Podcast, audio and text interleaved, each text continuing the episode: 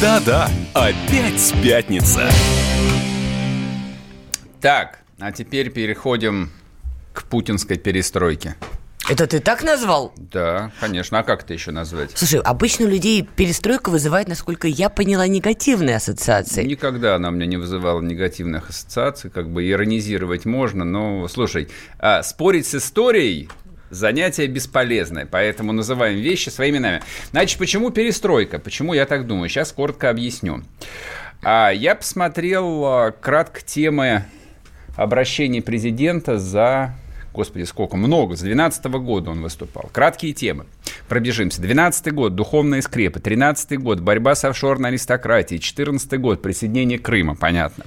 15 год, борьба с терроризмом, модернизация экономики. 16 социальная сфера, борьба с коррупцией. В 17 почему-то пропустили. 18 год, демография, соответственно, новое оружие. 19 год, поговорили про нацпроекты, благосостояние на 2020 год. Все думали, что выступление 2020 года будет, ну, вполне себе таким же бессмысленным, как и все остальные годы. Вот, поговорим про 75-летие Победы. А, и все. Ну чего ж бессмысленно-то а, сразу, ну а? и да, да, еще мы обсуждали, соответственно, на прошлой э, неделе, в первый после новогодний эфир, о том, что, скорее всего, э, Родина отменит НДФЛ для самых бедных. И вдруг Путин традиционно в своей манере переворачивает стол с картами, все в шоке, и он объявляет перестройку. Ну, в шоке в основном было правительство, которое, в общем-то, распущено и отправлено в отставку. Ты видел лица людей? Понятное дело, если бы ты была федеральным министром, и тебе сказали, что спасибо, ты свободна, ты тоже была бы, наверное, расстроена. Нет, там было парочку лиц, которые более-менее спокойно восприняли сей удар, но за некоторых я прямо переживала. То есть я смотрю вот новости, вижу лица людей, когда президент России говорит, господа, всем спасибо, все свободны, и у меня такое ощущение, что они, господи, они сейчас заплачут. То есть, ну, просто ужас у людей. Нет, я понимаю, что, наверное, терять такую должность, ну, неприятно. Но почему были лица, как будто похоронный марш звучит, вот это я не очень поняла. У тебя есть какое-то объяснение к этому? Да, если бы я был министр, я говорю честно, я бы хотел быть федеральным министром. Может быть, конечно, и позовут в этот раз, но может не в этот, может быть, через Ну, у тебя раз. сейчас да шанс есть-то, Вот. кстати. Причем я готов пойти возглавить ЧК или там, стать вице-премьером по идеологии. Вот, вот на что Родина позовет, я как бы там и готов работать. Люди, эти, которых отправили в отставку, они тоже готовы были бы и продолжить служение, вот, но у многих не сложится. Так, начнем с главного, собственно, как бы что обсуждается а, не просто высоколобыми журналистами в телеграм-каналах. Кстати, а, подписывайтесь на телеграм-канал Мардан. А то, что обсуждается в магазинах, в парикмахерских, на автомойках и так далее. Люди обсуждают нового премьер-министра.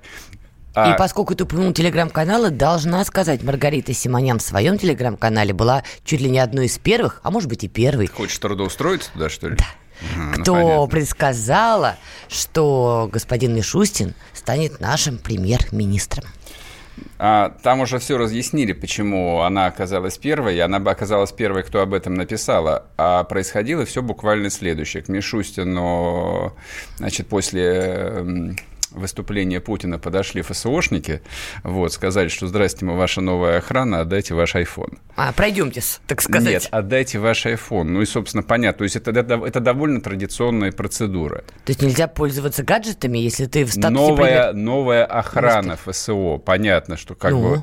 Ну, А, она есте- это увидела и поняла? Ну, понятно, что А! когда, что теперь э, он новый заместитель царя.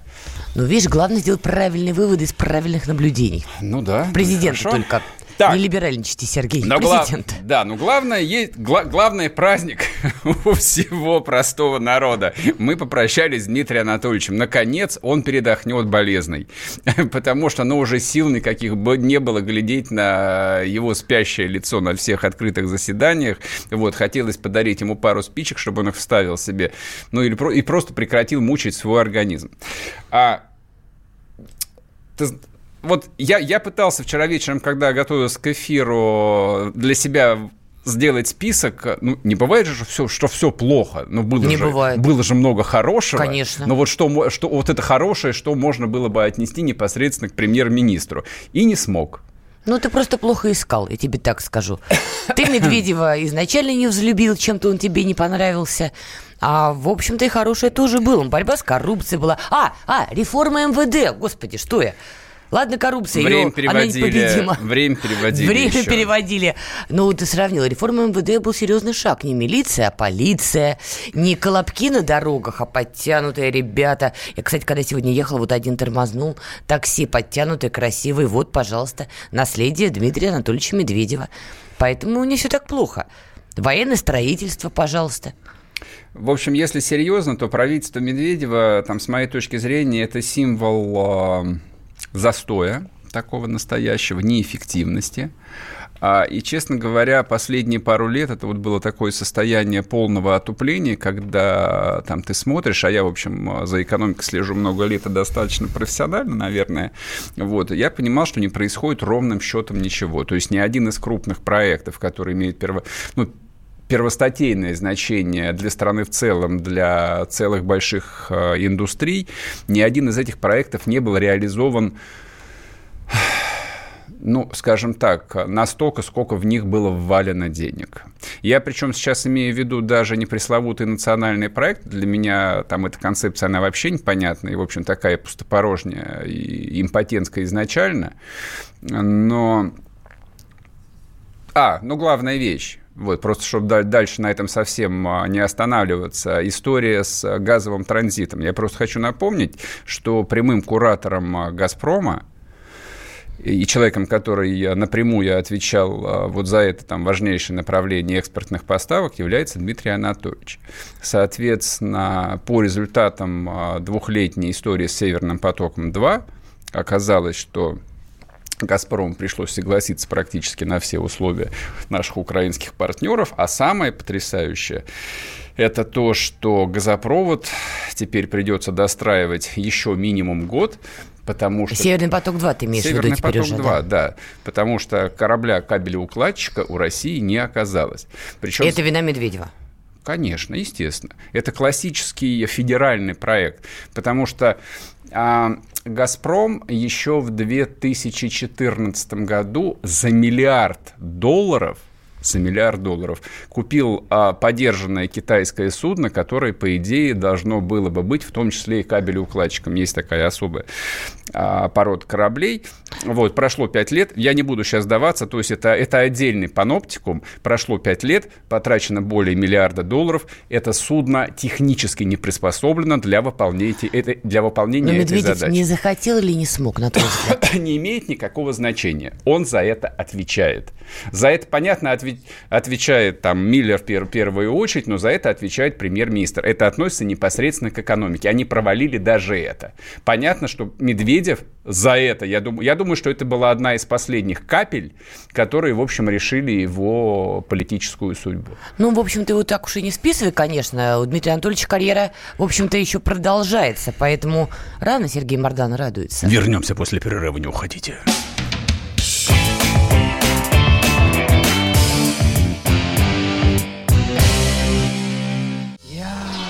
Вспоминаю, тебя вспоминаю. Антонов. Каждый вечер в эфире радио «Комсомольская правда» вспоминает. Включаем нашу машину времени и отправляемся в прошлое. Я помню, маленький стоял, смотрел на прилавок. Было все. Молоко в треугольных пакетах. Ой, молоко в треугольных пакетах. Мороженое вкусное. Потрясающе, потрясающе. Вареники с вишней и с медом запомнились на всю жизнь. Таких я больше не ел. Программа Михаила Антонова «Дежавю» по будням в 23.00. Антонова много не бывает. Зашла заря.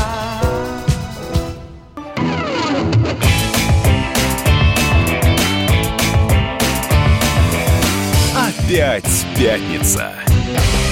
И снова здравствуйте. В эфире радио «Комсомольская правда». Я Сергей Мордан, со мной в студии Надана Фредериксон. Пишите нам в WhatsApp Viber 8 967 200 ровно 9702. А, можно смотреть трансляцию в Ютубе, там тоже оставлять комментарии. Вот здесь вот на экране они все выводятся. Может быть, мы что-то упускаем. Итак, а, у нас сменился вчера в 5 часов вечера. А, Государственная Дума оперативно приняла решение по утверждению новым премьером Мишустина. Михаила, Михаила Владимировича. Владимировича Мишустина. Вот, никто не ожидал, потому что когда...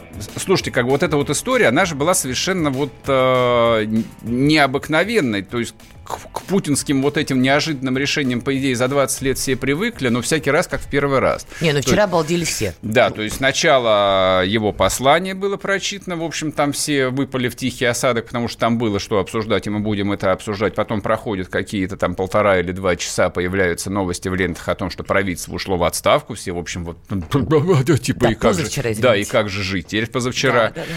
А потом а, только-только все начали обсуждать, а кого же назначат? Ну, все ж просто, по идее. Мы же думали, что все просто. Но из кого выбирать-то президенту? Есть, соответственно, мэр, Мос- мэр Москвы Да. Собянин. Лучший мэр, который был у Москвы, на самом деле. Я, я сейчас не демонстрирую свой лоялизм. Вот, но я даже тихо там расстроился, думаю, сейчас, ну, какой-нибудь дурака на Москву поставят. А ты То есть, тоже думал, что Собянина назначит? Ну, он реально лучший был. А я думала, что Володина. И я думал, Я была что в этой а- категории. альтернатива вторая, про которую я думал, не дай бог, это бывший министр финансов Кудрин. Но для меня как бы Кудрин это образец э, бухгалтера, в плохом смысле этого слова, человек, который там не умеет работать ни с чем, кроме вот э, там, таблицы в Excel на компьютере, компьютере. И, соответственно, Собянин это образец руководителя, который умеет управлять большим хозяйством, большим количеством людей Это и да. предприятий. Думаю, блин, ну и все. И вдруг, а, здрасте, а вот вам. Мишустин. Какой Мишустин? Кто Ну, ты такой не знал, кто такой Мишустин? Да, конечно, не знал. Ты налоги вообще Да платишь? никто его не знал. За меня работодатели платят налоги. Конечно, никто его не знал. Это абсолютно вот такое ре- решение чисто путинское. Назначить того, про которого никто даже не думал. Не, может, какие-то эксперты. Ну, вот главный редактор «Комсомольской правды» про него думал. Вчера он об этом сообщил. Ну, я поэтому и не главный редактор «Комсомольской правды». Вот, для меня это, в общем, ну, какой-то вот человек из ниоткуда. Чертик с табакерки. Хотя человек взрослый, мягко говоря, 53 года, а, сделавший вполне себе блистательную карьеру. 10 лет он руководит а, Федеральной налоговой службой. И, в общем, а, если там посмотреть спокойно, причем вот опять-таки без демонстрации верноподданнического восторга, которому вчера предавались абсолютно все московские журналисты, но просто все на перебой говорили, какой потрясающий человек, какой эффективный. Они что, рассчитывают на прибавку там а, к своему жалованию, что ли? Так хрен вам никакой Они прибавки. говорят правду. Какую правду? констатируют факты. Не, ну послушай, послушай, то, что налоговая система при Мишустине стала работать лучше, ну, с этим просто глупо спорить. Раньше налоговые органы, по крайней мере, в Москве, это был такой филиал ада на земле. Просто филиал знаешь? ада. Ты, ты а потому что имела ты в, налог- ты в налоговой была хоть один раз в Не поверишь, своей? я была в налоговой вместе с мамой, когда я еще училась, э, ну, в общем, училась. Это был филиал ада. То есть ты подъезжаешь к налоговому отделению, там стоит скорая обязательно, кто-то орет, там просто вот эта адская живая очередь, и я стояла, нет, я стояла. В общем, правда, филиал ада на земле. Сейчас еще остались такие места, я здесь как бы скажу, вот а, один налоговый орган точно такой остался. Остальные, ну, просто вот цифровая вот эта история, все просто, быстро, понятно, ну, небо и земля. Мне кажется, совершенно неверно обсуждать э, там фигуру подобного масштаба. Я сейчас имею в виду главу Федеральной на- налоговой службы. А, вот примерно как люди, которые ходят в, а, в магазин за продуктами.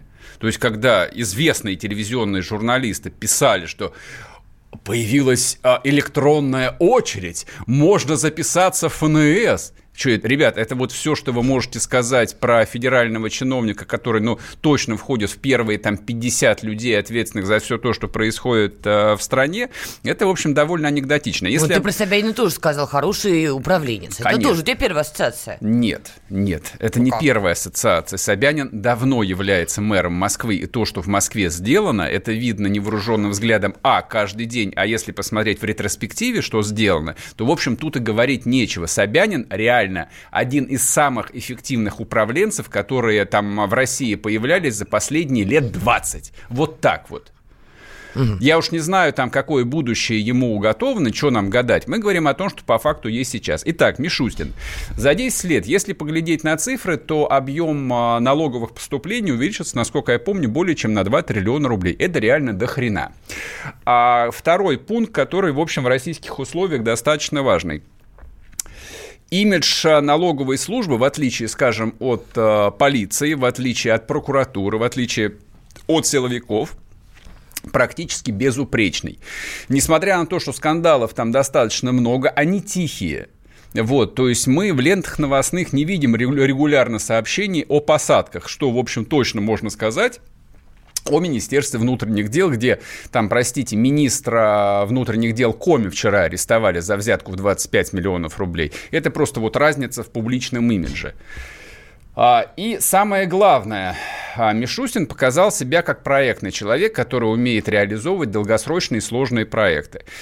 А Он сделал что, в принципе, ФНС сегодня знает почти все, что происходит в российской экономике с точки зрения движения денежных средств поступающих и с точки зрения там, возврата в бюджеты. Поэтому, ну, я думаю, что вот этот вот общий энтузиазм больших людей, он связан в том числе и с тем, что Мишустину, конечно, ровно как и чекистам, про многих известно очень многое. А-а-а. Поэтому я думаю, что очень многие беспокоятся о том, какие последствия дальше это будет иметь. То есть, подожди, отставленное правительство, некоторые члены этого самого отставленного правительства могут повторить что, судьбу Улюкаева?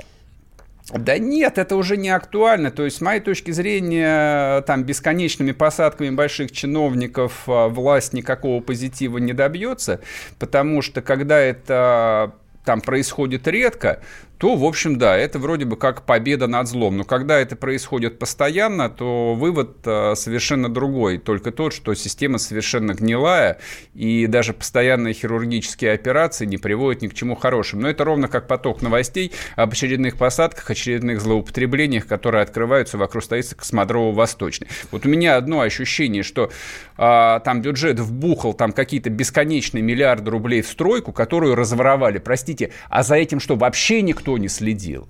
Вот это, это вот э, там то же самое, что касается там бесконечных посадок высших должностных лиц, там губернаторов, э, там министров и прочее. Нет, как бы я не, я не думаю, что там эта история будет продолжаться, тем более что э, и отставка правительства и назначение нового премьера, оно совершенно про другое. Про что? А, последние пять лет российская экономика практически не растет. То есть, как бы мы говорим о цифрах там от полпроцента до полутора процентов максимум, да еще и происходит, происходит споры, это 1,2% или полтора. Мы стоим на месте. Соответственно, новое... Ну, стабильно. Поэтому новое правительство, оно базово, оно должно там стать э, правительством экономического прорыва. Вот, для того, чтобы мы не оказались в конечном счете в полной жопе, с точки зрения там, а, вот, глобальной ситуации, мы должны расти минимум на 6% в год. Угу. Вот, собственно, как Чтобы бы чем... в пупке, я поняла. Хотя бы. Вот, собственно, чем должен заниматься новый премьер и новые министры, которых Бог даст, он выберет. Вот. Ну, сейчас посмотрим, в общем, кого оставит, а кого выгонят. Я думаю, будет Можно ставить новый состав. ставки. Кстати, хорошая идея. Ну что, короткая пауза и вернемся.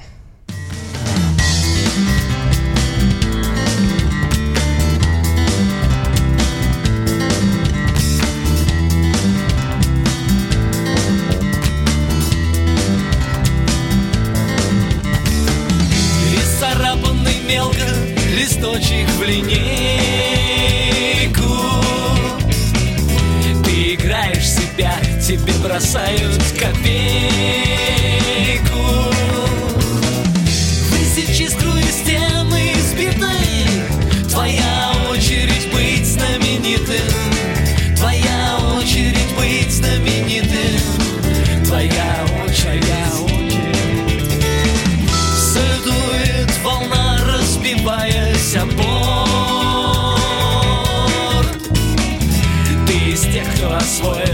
четвертый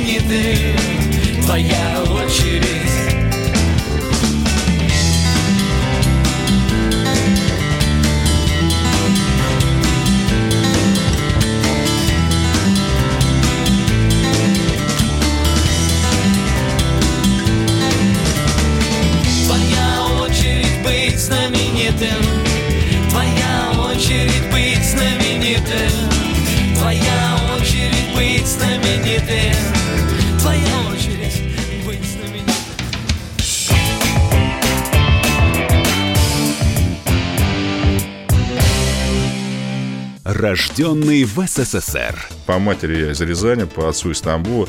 Доктор исторических наук. Будем раскидываться друзьями, враги придут на наши границы. А потом у них может возникнуть мысль эти границы еще и пересечь.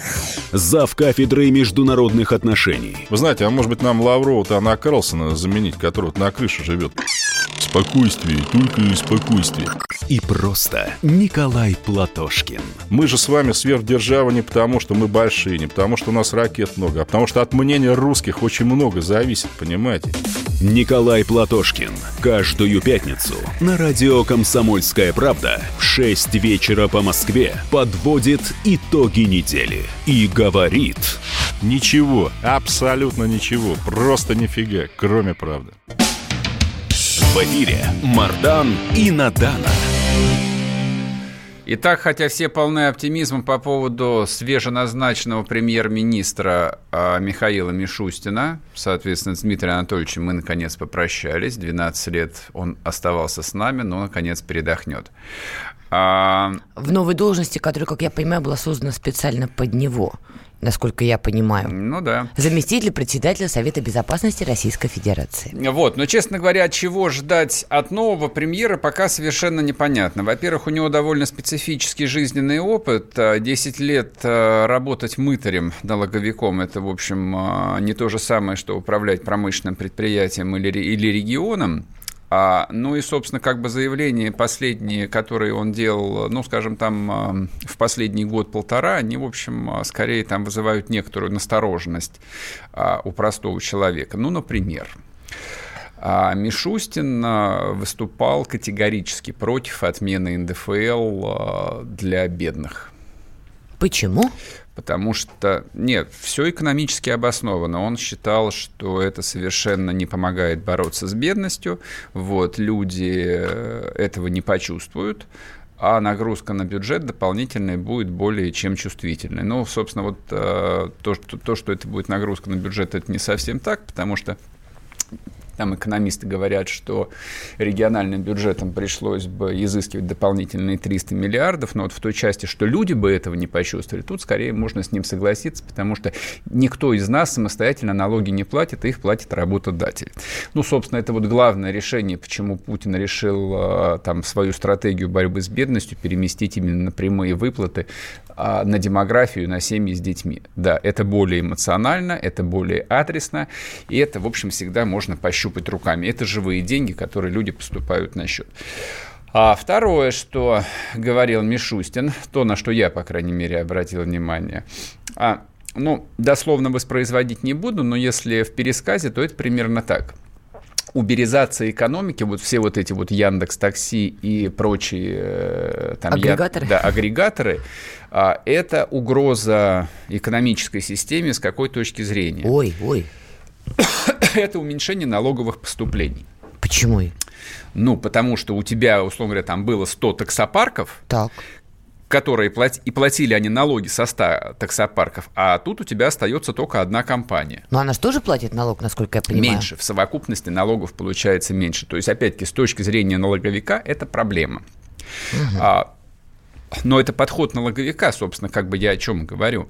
То есть все, заканчивается история с агрегаторами по такси. Нет, она совершенно не заканчивается. Он а, математик по образованию, он компьютерщик по первой профессии, то есть первые свои деньги он зарабатывал, ну, понятно, там ни на каком не программном обеспечении, а на торговле компьютерами в 90-е годы, но вот в этой профессиональной айтишной среде его знают очень хорошо, и, собственно, он первую свою должность в ФНС, по-моему, в 98 году получил а, у Бориса Федорова, покойного министра финансов, он был одно время министром финансов, именно как помощник по информационным технологиям. То есть он в этой теме разбирается. И, собственно, вот тот большой проект, который Федеральная налоговая служба реализовала по цифровизации, там, по работе с большими а, базами данных, это, конечно, в общем, говорит о том, что в плане IT, в плане э, там цифровой среды Мишустин, конечно, мега продвинутый человек, он в этом очень хорошо разбирается. Но он в этом вот во всей этой уберизации он видит проблему.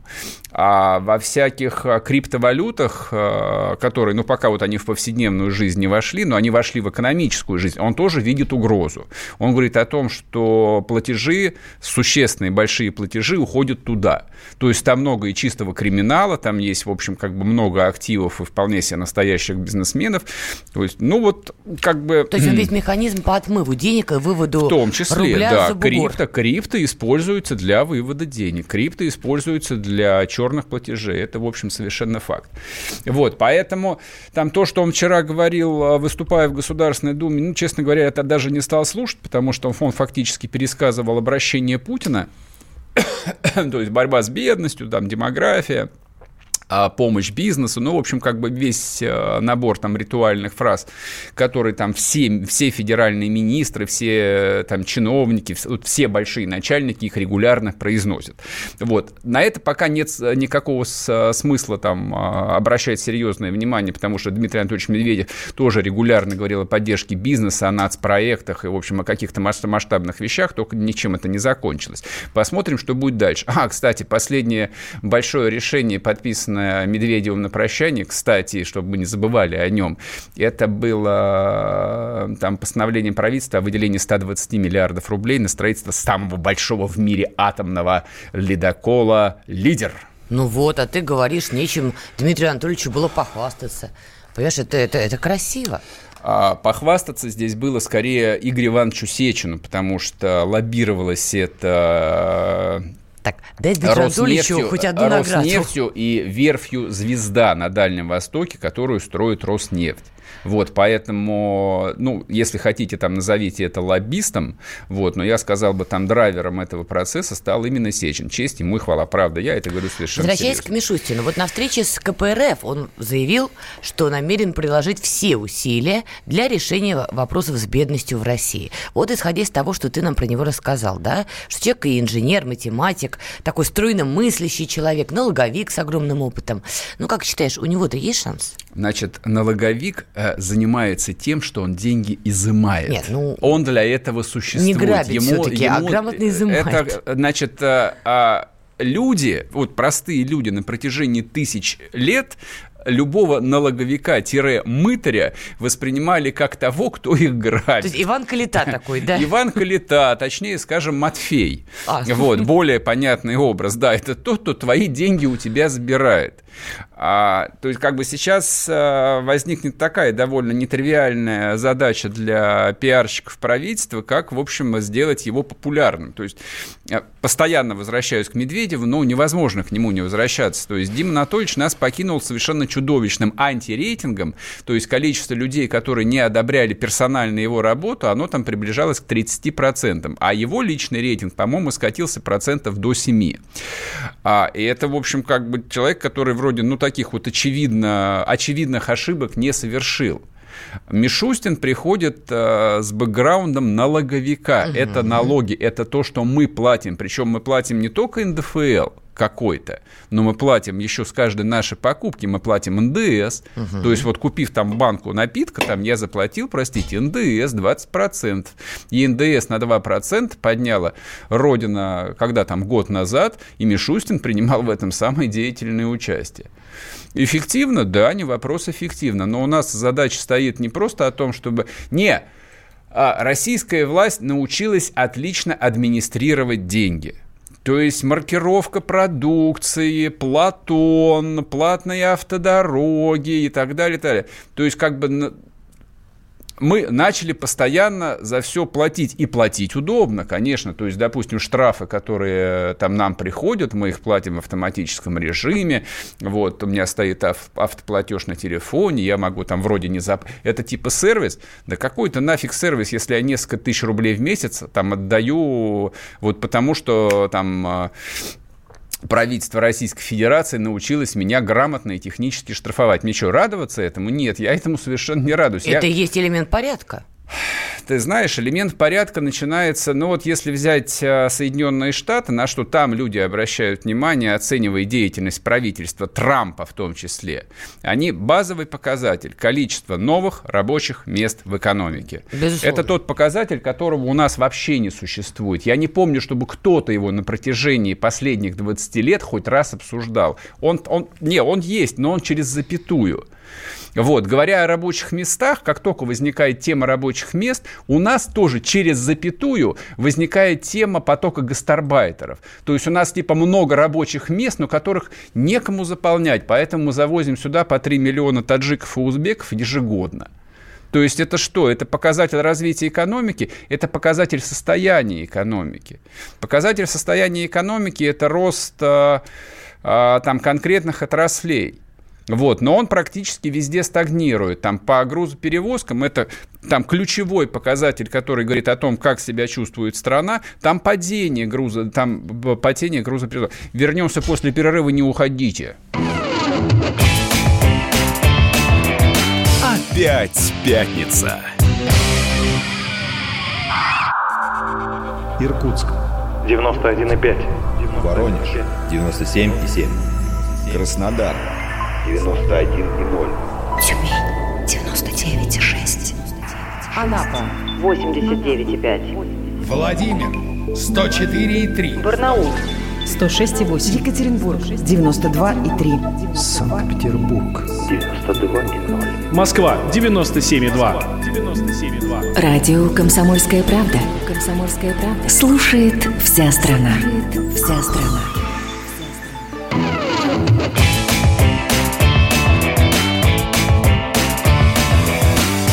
Опять пятница.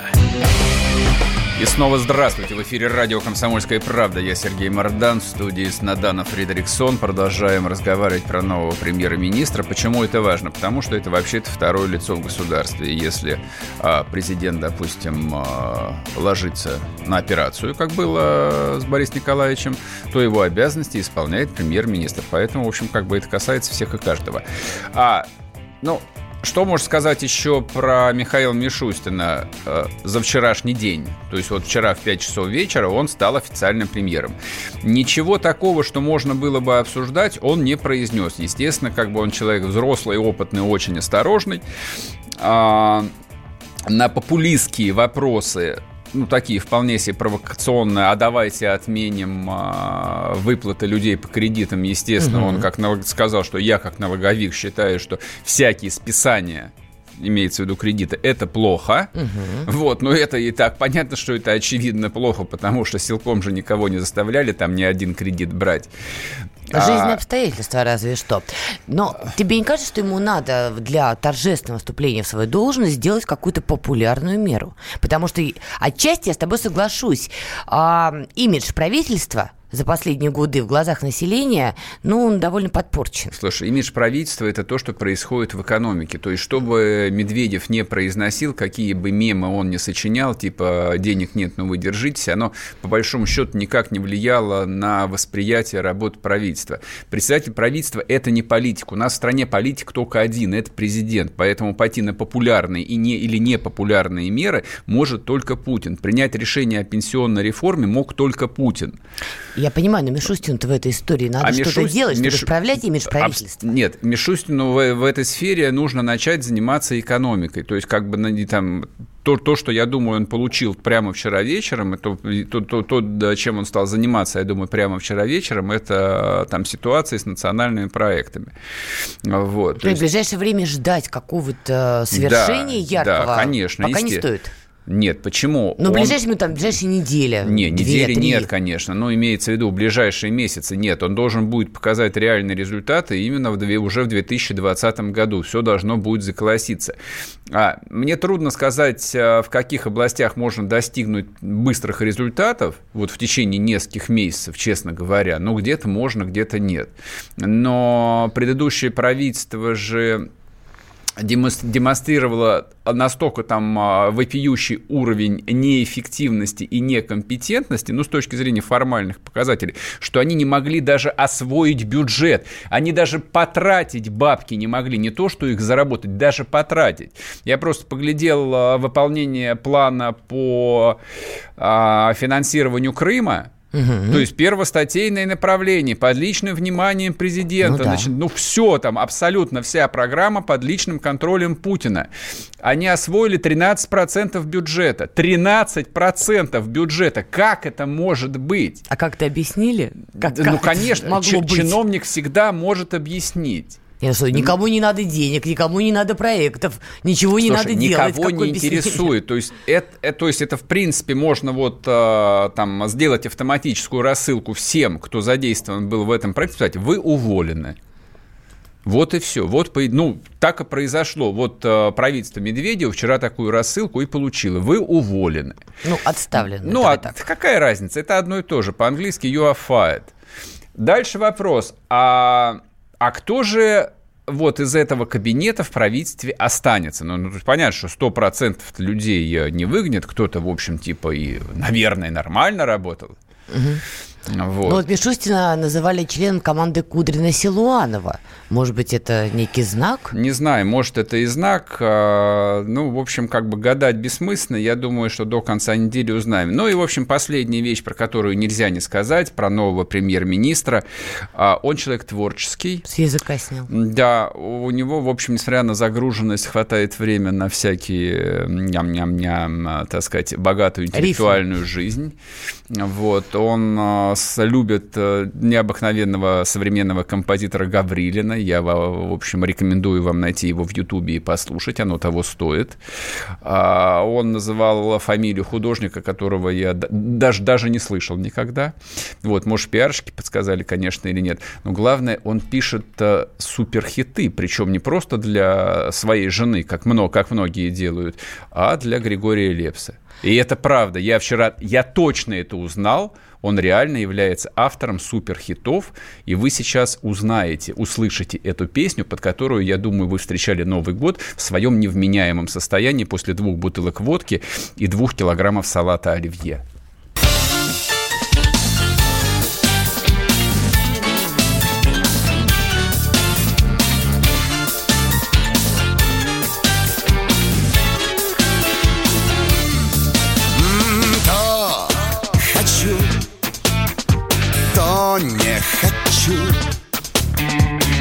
Кажется, что этой игрой Ты преднамеренно сводишь с ума Но в тебе паника чувств. Тянут на грех минус и плюс. Не понимаешь, что хочешь сама Ты настоящая женщина. Больше добавить мне нечего Нежная, глупая, грешная И с ангельским лицом. Ты настоящая женщина и от судьбы обеспеченной. Рвешься и рвешься доверчиво В сказку с плохим концом. Что в тебе дразнит меня? То, что в любви, как и в войне. Ты отдаешься до самого дна Но тебя надо бы знать.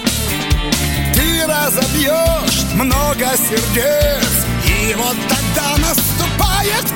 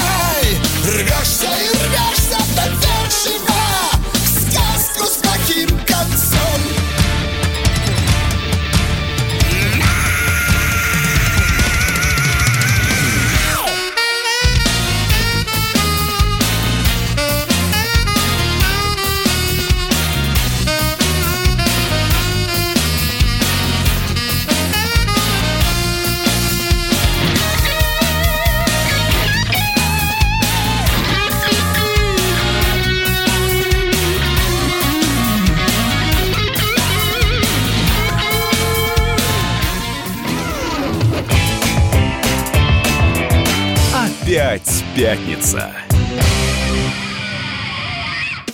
Политика, Владимир Путин приехал в Японию на саммит большой... экономика, Покупательная способность тех денег, которые вы... аналитика, Что происходит правильно, а что происходит неправильно. технологии, В последнее время все чаще говорят о мошенничестве с электронными подписями. музыка. Всем привет! Вы слушаете «Мир музыки». Комсомольская правда. Радио для тебя.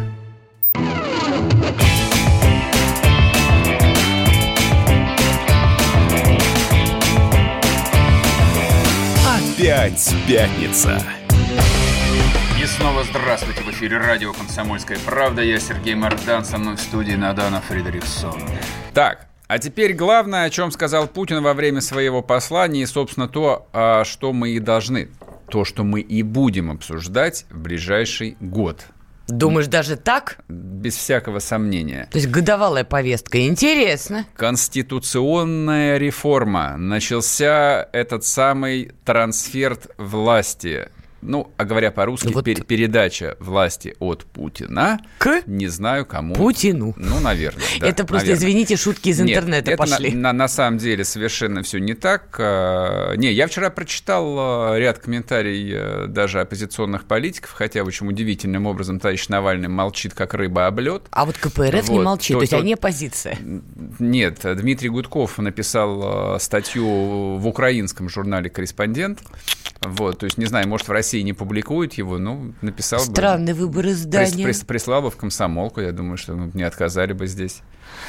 А, значит, краткая справка вам по поводу Конституции. Вообще Конституции на территории нынешней Российской Федерации было всего... Это четвертое.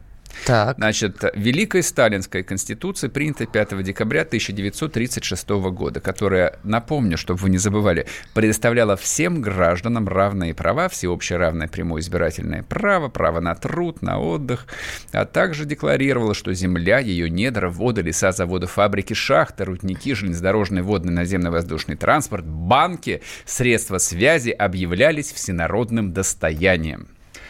Ну, А- написа- написано красиво, по факту было немножечко не так. Было все именно так.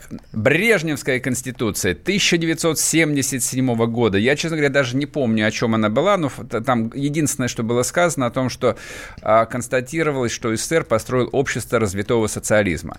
В Так. 1990 году была принята поправка к этой самой Брежневской конституции, которая отменяла пресловутую статью номер 6 а, и ввела по факту многопартийность. Ну, собственно, как бы вот э, в 1990 году советская власть и закончилась. И в 91-м? 1993 году, когда Белый дом еще пылился от, э, танки- от танковых разрывов, была принята Ельцинская конституция, по которой мы благополучно и живем уже 17-й год. А это я, собственно... Какой 17-й? Душа моя, больше? Больше? Ну какой? 17-й. Сейчас 20-й только начался. Не, я это, собственно, к тому, что, ну, ряд комментаторов вчера уже, в общем, стал рвать волосы по всему телу о том, что как можно вот так вот в попыхах менять самое святое, что есть у многонационального российского народа, Конституцию, то есть это же святыня, и вот так вот ее менять. Ребят, а Конституцию 1993 года написали на коленке. Его написала группа каких-то безымянных клоунов, а, которые сейчас периодически а, вылезают в разных масс-медиа с пометкой «один из авторов Российской Конституции». Я гляжу на них, и я не понимаю, это кто? Кто эти великие люди? Которые написали основной закон а, вот того, что осталось на месте СССР. Какие у тебя претензии к Конституции, которую мы имеем сегодня? Вообще никаких я ее ни разу в своей жизни не 27 читал. лет, Поэтому, кстати, поэтому, мне- поэтому мне ее не жалко. Я, я сразу скажу, мне ее не жалко.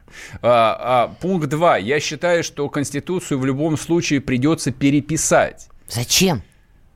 Ну, потому что то, что написано на коленке после того, как в стране произошел антиконституционный переворот в 1993 году, а это был именно антиконституционный переворот и узурпация власти Ельциным, называя вещи своими именами, понятно, что подобного рода конституция в конце концов должна быть подвергнута ревизии. Слава богу, что Владимир Владимирович человек крайне осторожный, вот, считает, что то, что можно отложить в сторону, нужно отложить в сторону, и нужно делать то, без чего там страна и нация обойтись не может. Значит, о чем идет речь? Речь идет именно о трансферте. Заканчивается последний президентский срок Путина. Соответственно, всех, на самом деле всех занимает вопрос, что будет дальше. Вот та конструкция власти, которая в России существует, как угодно к ней можно относиться, она стабильная, она обеспечивает достаточно высокий уровень жизни. Она последние 20 лет обеспечила существенный и заметный рост и развития экономики в целом, и уровня жизни, и решения основных жизненных проблем. Если в ретроспективе смотреть, от чего к чему пришли, что будет дальше? То есть понятно... Это главный вопрос. Да, да. Поня- понятно. Не будем обманывать себя. Путин – это наше все. И вот когда он скажет, в конце концов, я устал, я ухожу. Не, я устал, вы уходите. Да, Так и, и, чё, и кто придет на его место? То есть вот где та фигура, а, консенсусная фигура, которую там 140 с лишним миллионов человек, живущих в России, примут, в общем, ну, по крайней мере, спокойно. Таких фигур не очень проглядывается. И тут еще важен другой момент. А вот э, новый президент, который появится в 2024 году, будет ли у него та же полнота власти и полномочий, которая есть у президента Прямо сегодня? сейчас можем ответить. И, собственно, как бы Путин вчера об этом сказал. А, значит, а почему говорим о конституционной реформе? Россия по факту сегодня является суперпрезидентской республикой. Вся, абсолютно вся полнота власти в стране принадлежит президенту. Он фактически назначает правительство, он назначает федеральных судей. Ну, у нас как бы есть условно независимая законодательная власть, но ее функционал а, там объективно, просто объективно очень сильно ограничен. А депутаты почти ни на что не влияют. Главное, на что влияют депутаты, допустим, в республиках парламентских или президентских парламентских, это именно на персоналии и на политику правительства. Вот это вот главное, что меняется. Роль парламента существенно увеличивается. Парламент Мгм. голосует за то, чтобы утвердить или не утвердить премьера. Парламент голосует за то, чтобы утверждать или не утверждать всех федеральных министров. Плюс возникает еще новая, пока для меня там не вполне понятная роль э, Совета Федерации, нашего Российского Сената, с которым президент будет советоваться по кандидатам силовиков. Да, эти фигуры, они остаются, конечно же, прерогативой президента Российской Федерации. И главное, что возникает в нашей жизни, новая структура, а которая, в общем, сейчас будет описываться специально там каким-то конституционным собранием, в которую набрали людей по объявлению, типа писателя Прилепина а, и, Он уже политик, и, и, и казачьих атаманов, будут описывать Госсовет. Значит, э, я так понимаю, что Родина и партия взяла курс э, на китайскую модель. Соответственно, в общем, как бы естественно вспоминается творец современного Китая, товарищ Дэн Сяопин, который, в общем, довольно долго был руководителем Китайской Народной Республики после покойного Мао Цзэдуна. И даже ухода своего в отставку очень много лет ну, я бы сказал бы, если не напрямую руководил страной, то оказывал прямое и непосредственное влияние на то, что с ней будет происходить. Причем преемника Дэн Сяопин нашел только с третьей попы- попытки. В попытке номер один, номер два были названы товарищи, вы их не знаете никого, я их знаю, Ху Яобан и Джао Цзиян, но они пошли против своего отца родного и, соответственно, были политически ликвидированы с разной степенью усилий. Третий преемник, Дзян Зиминь, которого многие еще помнят, был поставлен на пост с уже назначенным его преемником. Ой. Уже. И там было четко сразу сказано о том, что, дорогой друг, 2 по 5. Это вот ровно то же самое, что сейчас, э, тоже о чем уже, в общем, как бы объявлено и будет принято, что два срока и без всяких подряд. Два срока, все, дальше следующий. Поэтому, в общем, будущая модель власти, она уже закладывается. Продолжим после перерыва и не уходите.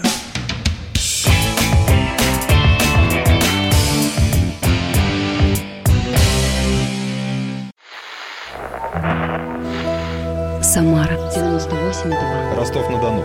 Иркутск 89 и 8. 91,5. Владивосток 94. Калининград. 107 и 2. Я влюблен в тебя, Россия. Казань 98,0. Нижний Новгород 92 и 8. Санкт-Петербург. Волгоград Москва 97 и 2. Радио «Комсомольская правда». Слушает вся страна.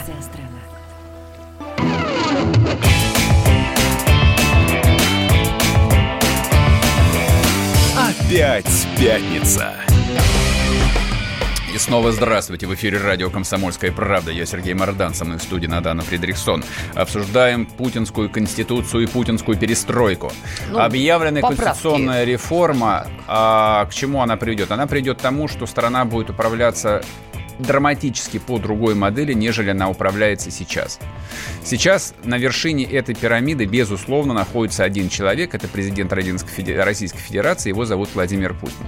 После того, как закончится его президентский срок, отдельный вопрос, сейчас мы его там детально проговорим, а, эта конфигурация поменяется. Причем а, максимально близкий пример, на который имеет смысл обратить внимание, нет, это не Казахстан, но это смешно сравнивать Россию с а, маленьким Казахстаном. Россию нужно сравнивать с Китаем. Это главный кейс, на который смотрят все.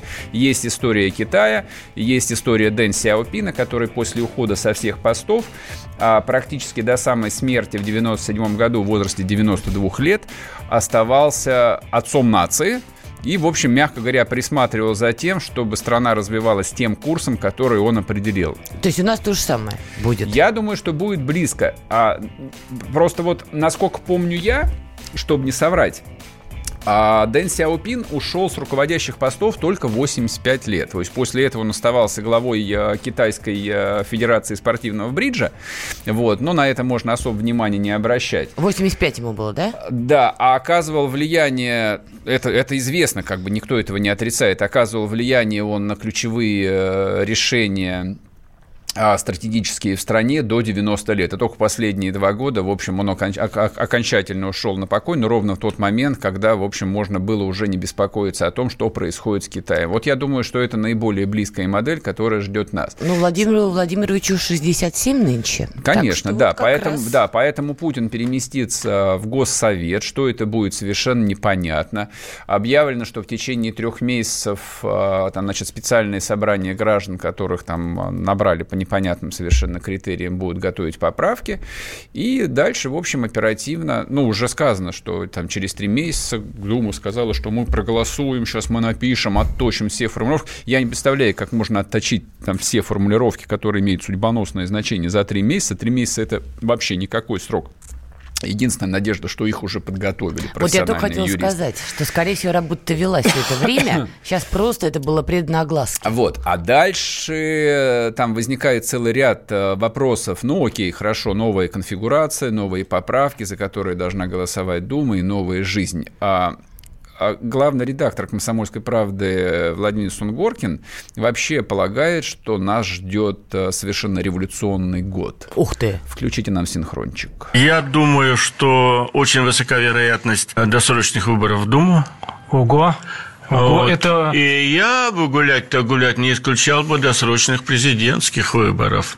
Это был бы красивый ход со стороны Путина. Досрочные президентские выборы. Вот так вот. Ну, звучит действительно Вот так вот. мощно. А вот досрочные президентские выборы, это предположительно, на какой год тогда? То есть не 24-й, а какой? 22-й? 20-й? Да, может быть, даже 20-й, я так понимаю. Подожди, подожди. То есть тебе не кажется, что какая-то странная история получается? Владимир Владимирович, в лучшем понимании этого слова, 15 января бомбочкой накинул на всю нацию огромный поток информации. Да, переваривайте. И вот это вот обращение к Федеральному собранию, отставка правительства и к изменения в Конституцию. А вот тебе не кажется, что все это сейчас выльется в некий хаос? Суммарно. Не, ни в какой хаос а, это не, не выльется. Но, собственно, как бы стратегия Путина, она совершенно очевидна. О- Он ее не скрывает. Он, в общем, достаточно честно говорит о том, что он делает и зачем. А, то есть его идея фикс на протяжении всех этих лет, пока он находится у власти, это сохранение стабильности внутри России. Стабильности. Та политическая система, которая есть в Российской Федерации, она объективно переходная. Это переход от социалистического, от самого большого в мире социалистического государства, которое пережило драматический распад, катастрофу, национальную катастрофу к некой новой системе. Ну, какой Вот. капитализм. Дело видимо. не в этом. На обломках огромной страны возникла новая страна под названием Российская Федерация. Российская Федерация это, мягко говоря, не то же самое, что СССР. Это обломок, самый большой, но это обломок. Экономически, политически, военно смысле, как угодно рассчитывайте. Соответственно, как бы вот а, на этих руинах, на этом пепелище, которое осталось в 90-91 году, начали из говна и палок собирать новую страну. Ее собрали. Вот. Все это было, в общем, болезненно. Там скреплялось железом и кровью. Там и апофеозом вот этого вот политического строительства стал 93 год, когда Ельцин узурпировал власть, расстрелял из танков парламент и Быстро, считайте, под дулами тех же танков в переносном смысле, новые депутаты проголосовали за новую конституцию, по которой мы живем. Она временная, очевидно. То есть вот та конфигурация, которая в, 90, в конце 99 года, в 2000 году досталась Путина, это временная конфигурация. Он ее удерживал. Вот он выстраивал эту систему власти так, как он ее мог удержать. Хорошо, это плохо, не имеет вообще никакого значения. Это просто то, что досталось по факту. Дальше страна как-то должна жить. Она должна прийти к некой там устойчивой, достаточно гибкой модели, которая будет адаптироваться к вызовам, к переменам технологическим, политическим, геостратегическим, как угодно. Вот это вот нужно сейчас собирать. Вот, собственно, чем занят Путин, вот почему создается Госсовет. Естественно, он не просто уйдет на пенсию ловить рыбу, он будет присматривать за тем, и кто будет преемником, и как будет э, формироваться партийная система в стране, потому что партийной стра- системы в стране никакой нет, там Единая Россия это никакая не партия, вот это некий, ЛДПР да, партия. это некий конгломерат. ЛДПР больше партия, чем Единая Ну, Россия на КПРФ, самом деле. ЛДПР, Справедливая Россия. А, понима... Нет, это все группы статистов. Вот, партии возникают там, а, где между партиями идет там а, настоящая политическая конкуренция, как в Германии, например. Подожди, Вот- а в России это возможно? Это же Конечно. миллионы раз обсуждалось. Да, это обсуждается, это может хоть 2 миллиона раз. А чем возможно? А чем мы отличаемся в этом смысле от любой другой европейской страны? Ничем. Мы европейцы. Русские европейцы. Точка. Все, не о чем говорить. Вот, указывать на всякие национальные особенности, имея в виду там а, 3 миллиона человек, живущих на Северном Кавказе, идите к черту. Россия это, это национальное государство русских. Это а, государство, которое Так, там создавалось как, как европейское государство. И мы являемся а, наследниками, преемниками и частью вот этого христианского западного мира. Мы христианский Запад. Поэтому мы ничем не отличаемся ни от французов, ни от немцев. И у нас точно так же будут, конечно же, Пока по политические Конституции партии. мы светское государство. Конечно, Пока еще это светское. никто не Ну, переписал. и что? Во-вторых, давай не будем посылать никого к черту. Все-таки давай так, Российская Федерация, я думаю, неделима, неотторгаема, и никого никуда направлять не надо. А разве я кого-то направлял? Да, Я говорю, о том, что, назад. я говорю о том, что Россия – это Европа. Ты спросила, разве это возможно? Конечно, возможно. А почему это невозможно? Мы что, Пакистан, что ли? Нет, Да мы, мы, это? мы ни разу не Пакистан. Вопрос был в качестве Хотя даже в политиков. Пакистане есть партии. Понятно. Вот, да, и, в общем, вполне себе партий, полноценная понимаешь? демократия. Сам сказал, что у нас с политическими партиями проблема. Какая политическая жизнь тогда? Вот так, это вот, вопрос. так вот они и должны возникнуть, эти политические партии. От этого ж никуда в конечном счете не денешься. Все, продолжим после короткой паузы. Не...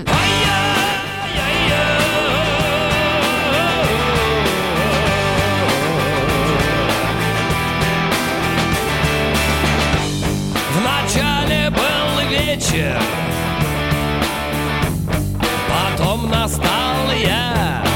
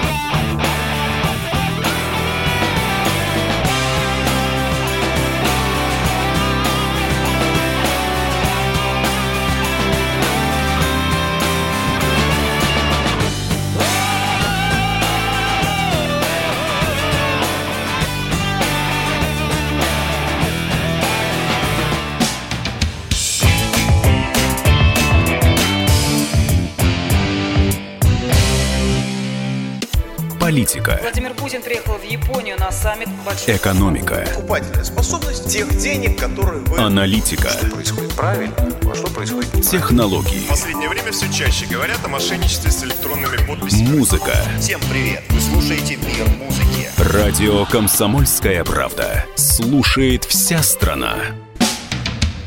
Да-да, опять пятница. Так, главное, о чем говорил Путин в своем послании, это важнейшая содержательная часть за исключением конституционной реформы. И так объявлена масштабная, действительно масштабная борьба с бедностью. А, накануне послания обсуждали, ну, с вероятностью там 95%, что президент объявит об отмене НДФЛ а, на доходы бедных, для людей, которые получают менее прожиточного минимума на человек в семье, меньше 12,5 тысяч. Однако власть пошла другим путем. А, в приоритете была объявлена демографическая проблема и, соответственно, поддержка семей. Потому что, ну, просто чтобы было понятно, вот эти вот 18 миллионов бедных, это 12,7% населения, а более 70% а, бедных – это люди с детьми.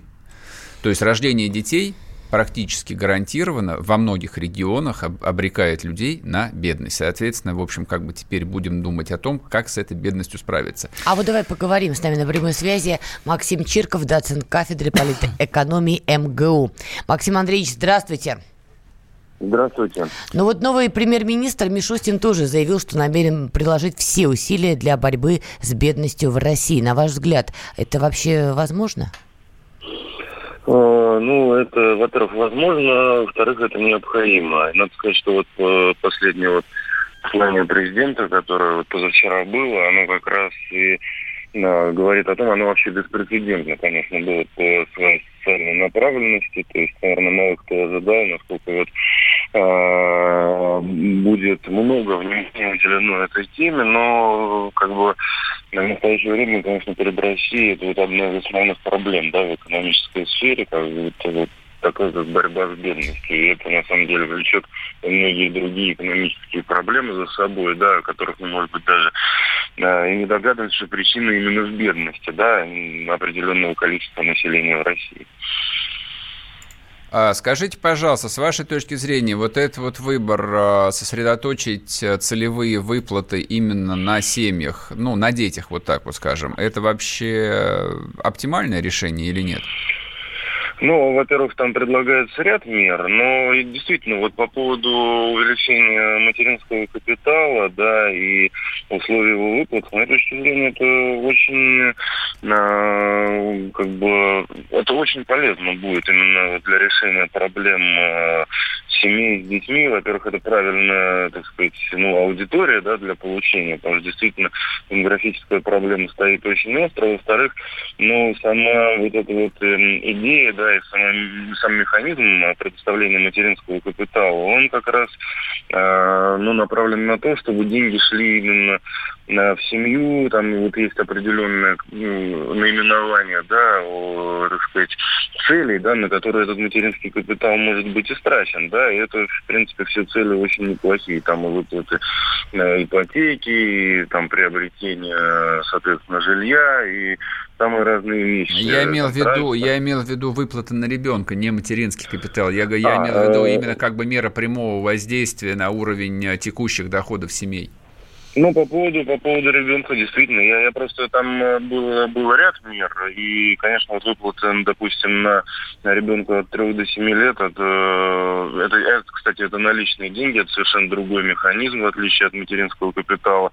И, ну, действительно, скажем так, вот люди, которые имеют детей, да, от 3 до 7 лет, они в 3 года, соответственно, перестают получать выплаты, здесь будет некое такое продолжение и возможность да, обеспечивать ребенка э, скажем так, ну, более таких, э, ну, лучше, да, скажем так. Вот поэтому, э, ну, подобные выплаты, они, на самом деле, во-первых, это практикуется и в других странах, да, то есть если мы обратимся там, к примеру, на западных стран, то, конечно, там, наверное, мы должны ориентироваться на повышение подобных выплат и на, на больше их, скажем так, раз разнообразия. Ну и вот это вот, а, скажем так, выплаты для ребенка от 3 до 7 лет, это идет ну, в конве а, развития социального государства, действительно социального государства. Хотя пока, конечно, мы можем говорить о том, что эти выплаты могли бы быть и больше, наверное. Ясно, спасибо большое.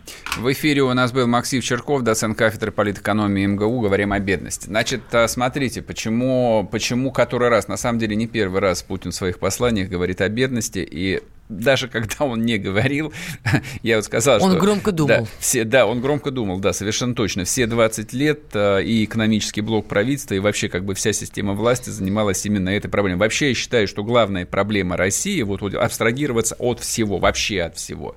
Главная проблема это в том, как же вырваться из этой проклятой русской бедности. А, я поглядел статистику, собственно. А, значит, смотрите, первое, понятие бедность. Что это такое? Это понятие научное, его придумали экономисты.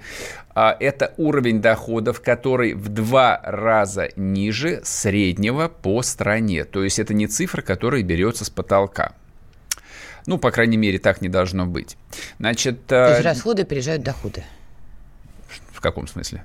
Ну, ты тратишь на себя, на свою семью Дело больше, не в этом. Как бы, условно говоря, там, если, если, если в стране средний э, медианный доход, средний доход э, на члена семьи сейчас составляет 25 тысяч рублей, соответственно, МРОД, минимальный mm. прожиточный минимум, в два раза ниже, там 12 с копейками, mm. но около 12,5 тысяч сейчас.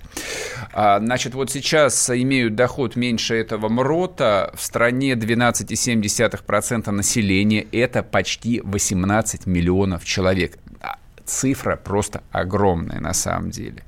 Вот, она совершенно ужасающая. Но здесь нужно смотреть, от чего идем. Берем там 2000 год. Значит, в 2000 году количество бедных в стране было более 29% населения. И причем на самом деле не 29, я бы сказал, бы, что минимум 40% населения жило в бедности, потому что МРОД в 2000 году составлял, ну, в пересчете на валюту 4,8 американских долларов. Вот умножьте на 62 и поймете э, в современных деньгах, какой был МРОД. Я вам могу сказать на скидку менее 500 рублей. Вот, вот собственно, от чего к чему идем. М- мало? Мало. Большой путь прошли, ну, объективно, ну, давайте не будем врать, да, большой путь прошли. Но, тем не менее, 18 миллионов человек – это колоссальная цифра. А правительство, вообще как бы люди, которые находятся у власти, они к бедности подходят без всяких сентиментов. То есть это совершенно там не моральная этическая норма. Сегодня это проблема сугубо экономическая. Бедные страны обречены на отставание. Сегодняшняя глобальная экономика существует и растет только там, где есть большой потребительский спрос. Эти 18 миллионов, которые получают, не знаю, там по 8-9 тысяч рублей на человека, они не потребители, они не покупают, они не тратят. Это люди, которые выживают, они исключены из экономической политической жизни. Поэтому, да, правительство обсуждало, да, механизмы, но механизм на самом деле один и тот же. Как в экономику вбросить деньги, причем не через строительство там каких-нибудь супермостов и супердорог. Все это хорошо, но напрямую это никак не влияет. Подожди, но мосты и логистика – это тоже экономика. Это отдельная история. Как бы речь идет о том, как накачать именно потребительский спрос, кому его дать. Обсуждалось как бы механизм отменить НДФЛ, угу опосредованно решили давать людям деньги напрямую. Я считаю, там, с точки зрения экономики, это верно. Вот эти там 500 миллиардов рублей, которые будут потрачены только в этом году на прямые выплаты матерям на детей, это дополнительно 500 миллиардов рублей, которые будут потрачены на товары, на услуги Глупый и так вопрос. далее. Почему сейчас-то? Ну почему не полгода назад, не год назад? Не знаю почему. Потому что, в общем, а, не, у меня много вопросов и по макроэкономической политике, у меня много вопросов по этому совершенно идиотиц, идиотической э, вот, макроиконе под названием инфляция, которая там на самом деле иссушает экономику. То есть это связ, связывание денежной массы. Обсудим после перерыва. Не уходите, я Опять пятница. Противоположные взгляды. Оппозиция, я считаю, героями. Твое право считаю. Да. Тина, что ты несешь? Ну а как? Смеешься? Максим, я не смеюсь, но просто нельзя так говорить. Себя послушай. Разные точки зрения. Призывы «надо выходить и устраивать майта» — это нарушение закона. И вообще это может закончиться очень нехорошо. Вы не отдаете себе в этом отчет? О, нет, решили допрос устраивать. Личный взгляд на главные проблемы на машине? Я не езжу. Ну вот и тогда Ну, молчи, отлично. потому что я рассказываю про движение автомобильное, а не про пешеходов. Свобода слова в прямом эфире. Я не причисляю себя популистом, я причисляю себя к людям, которые действительно отстаивают мнение жителей, причем не только на словах, но и на деле. Тогда приношу Любовь Соболь свои извинения. Радио «Комсомольская правда». Правда рождается в споре. Две крайности, они всегда опасны. Всегда мир более разноцветный и плохо, когда либо кровь на улицах, либо кровь в застенках.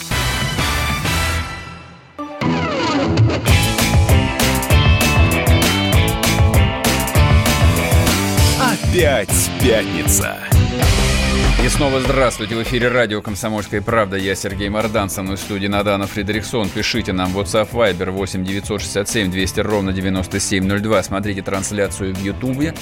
А, там тоже можно оставлять комментарии. Кстати, да, напомнили, чтобы мы вам сообщили важную новость. У нас сегодня последний утренний эфир с понедельника. Да, мы всё, с Наданой всё. будем работать вечером с понедельника по четверг с 6 до 8. Так, Ну, так же значит, злободневно. Знаешь, чем я подумала? Просто сейчас очень много восторгов, везде пишут, звучи- ви- звучит все это фоном. Помнишь, были же майские указы э, президента России Ой, Владимира да Путина? бесконечное количество указов. Не, я не про то. Они тоже вот в теории были прекрасны и хороши, тоже социально ориентированы, тоже били по вопросам а, демографии, жизни людей и так далее. Но они же исполнялись шатко-валко, а потом и была критика, что многое вообще не было исполнено. Я к чему? Сейчас сказано все правильно. Может быть, своевременно. Не очень понимаю, почему сейчас, не раньше, ну бог с ним, ладно. Вопрос, а это все будет реализовано? Конечно. А это мера прямого воздействия. Ну, собственно, а почему мы это обсуждаем? Потому что тут есть что обсуждать. Речь идет о живых деньгах, которые уже с этого месяца начнут получать вполне живые люди.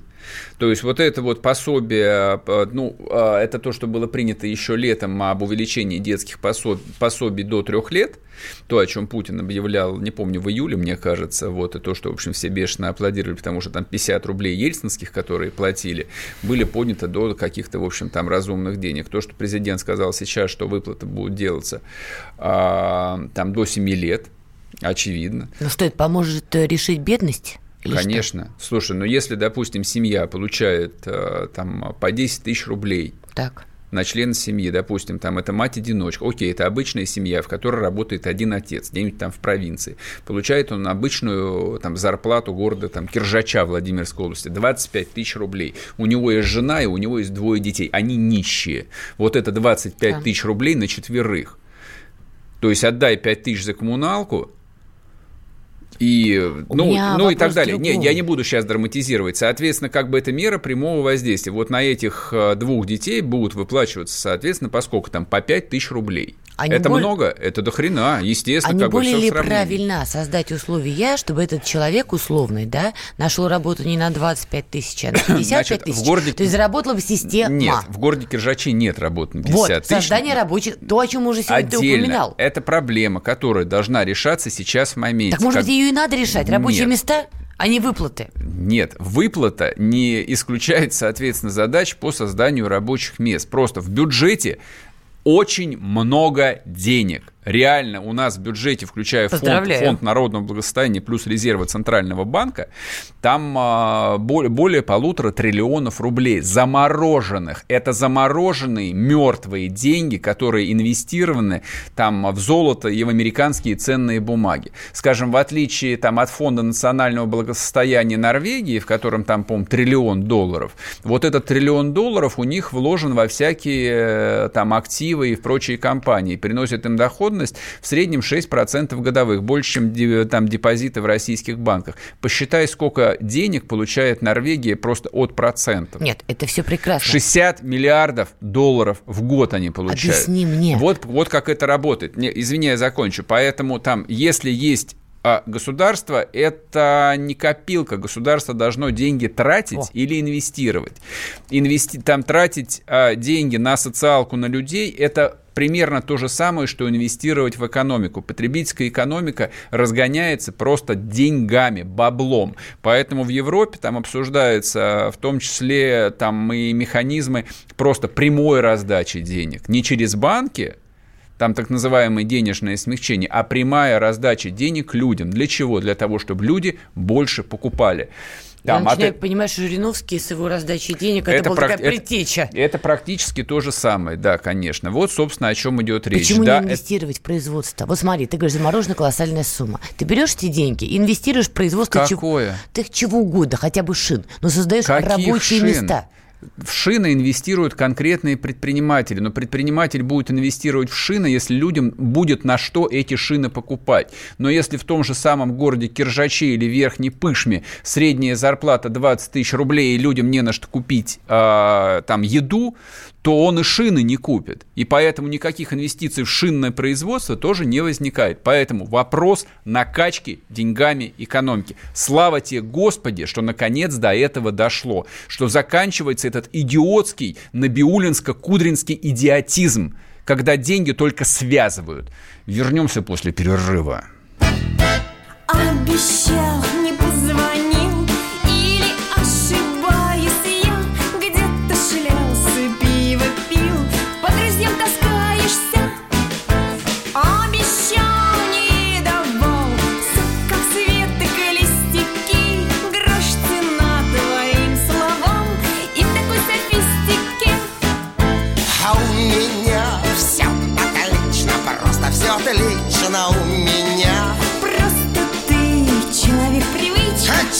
привычка это я. Просто ты человек привычка. Человек привычка это я. А на фотку я твою смотрел Аж от любовь корчилась А так обонять тебя хотел По ночам ворочалась Оборвала весь телефон Перебил все вазочки. Нолик встретил, а не нашел ручки глазочки. А у меня все отлично, милый, все отлично у меня. А просто ты девушка-привычка. Девушка-привычка, это я. Просто ты девушка-привычка. Девушка-привычка.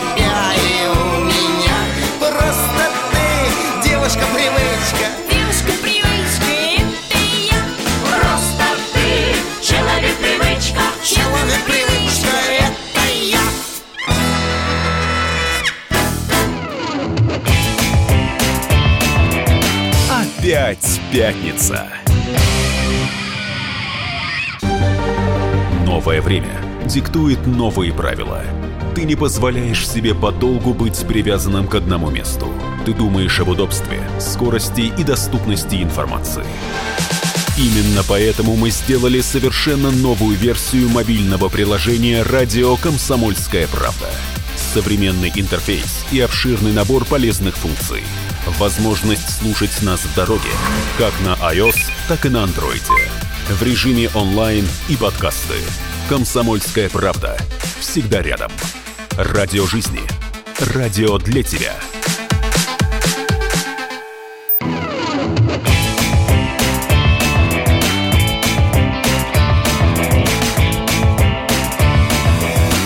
Опять пятница. И снова здравствуйте. В эфире радио «Комсомольская правда». Я Сергей Мордан, со мной в студии Надана Фредериксон. Главное, чтобы никто не подумал, что фейерверк прозвучит в честь назначения нового премьер-министра. Но, кстати, могут и такое подумать, между Да. прочим. Так, так, так, так, так, так. А, Кстати, бе- вот бедность, извини, да. по поводу премьер-министра, просто новость падает, хочу озвучить. А, новый премьер-министр России Михаил Мишустин не станет председателем партии «Единая Россия». Это сообщили источники издания «Коммерсант». И что? Ну, у него не станет и не станет. Вот. Главное, чтобы самой партии «Единая Россия» да, что-нибудь не стало. Значит, смотрите, от, от бед- да, от бедности к демографии. На самом деле темы абсолютно связаны, потому что, как я и сказал, 18 миллионов бедных в стране, а более 70% этих людей – это семьи. То есть рождение одного ребенка наносит тяжелейший удар по уровню жизни, рождение второго наносит удар практически ядерный. Третий, все, это гарантированная катастрофа. То есть если вы не богатый человек, объективно, вот, то рождение третьего ребенка и так далее, в общем, как бы все о современном а, уровне потребительских расходов можно забыть. Соответственно, вот как бы чем и будет заниматься страна. А почему демография это важна? Путин об этом сказал. Давайте я не буду пересказывать, включите синхрон. По разным оценкам, порядка 70-80% семей с низкими доходами – это именно семьи с детьми. Часто даже, когда работают не один, а оба родителя, доход такой семьи очень скромный. Какие решения мы уже приняли? С января текущего года семьи, чьи доходы не превышают двух прожиточных минимумов на человека, будут получать ежемесячные выплаты на первых и вторых детей. Причем не до полутора лет, как это было ранее, а до трех.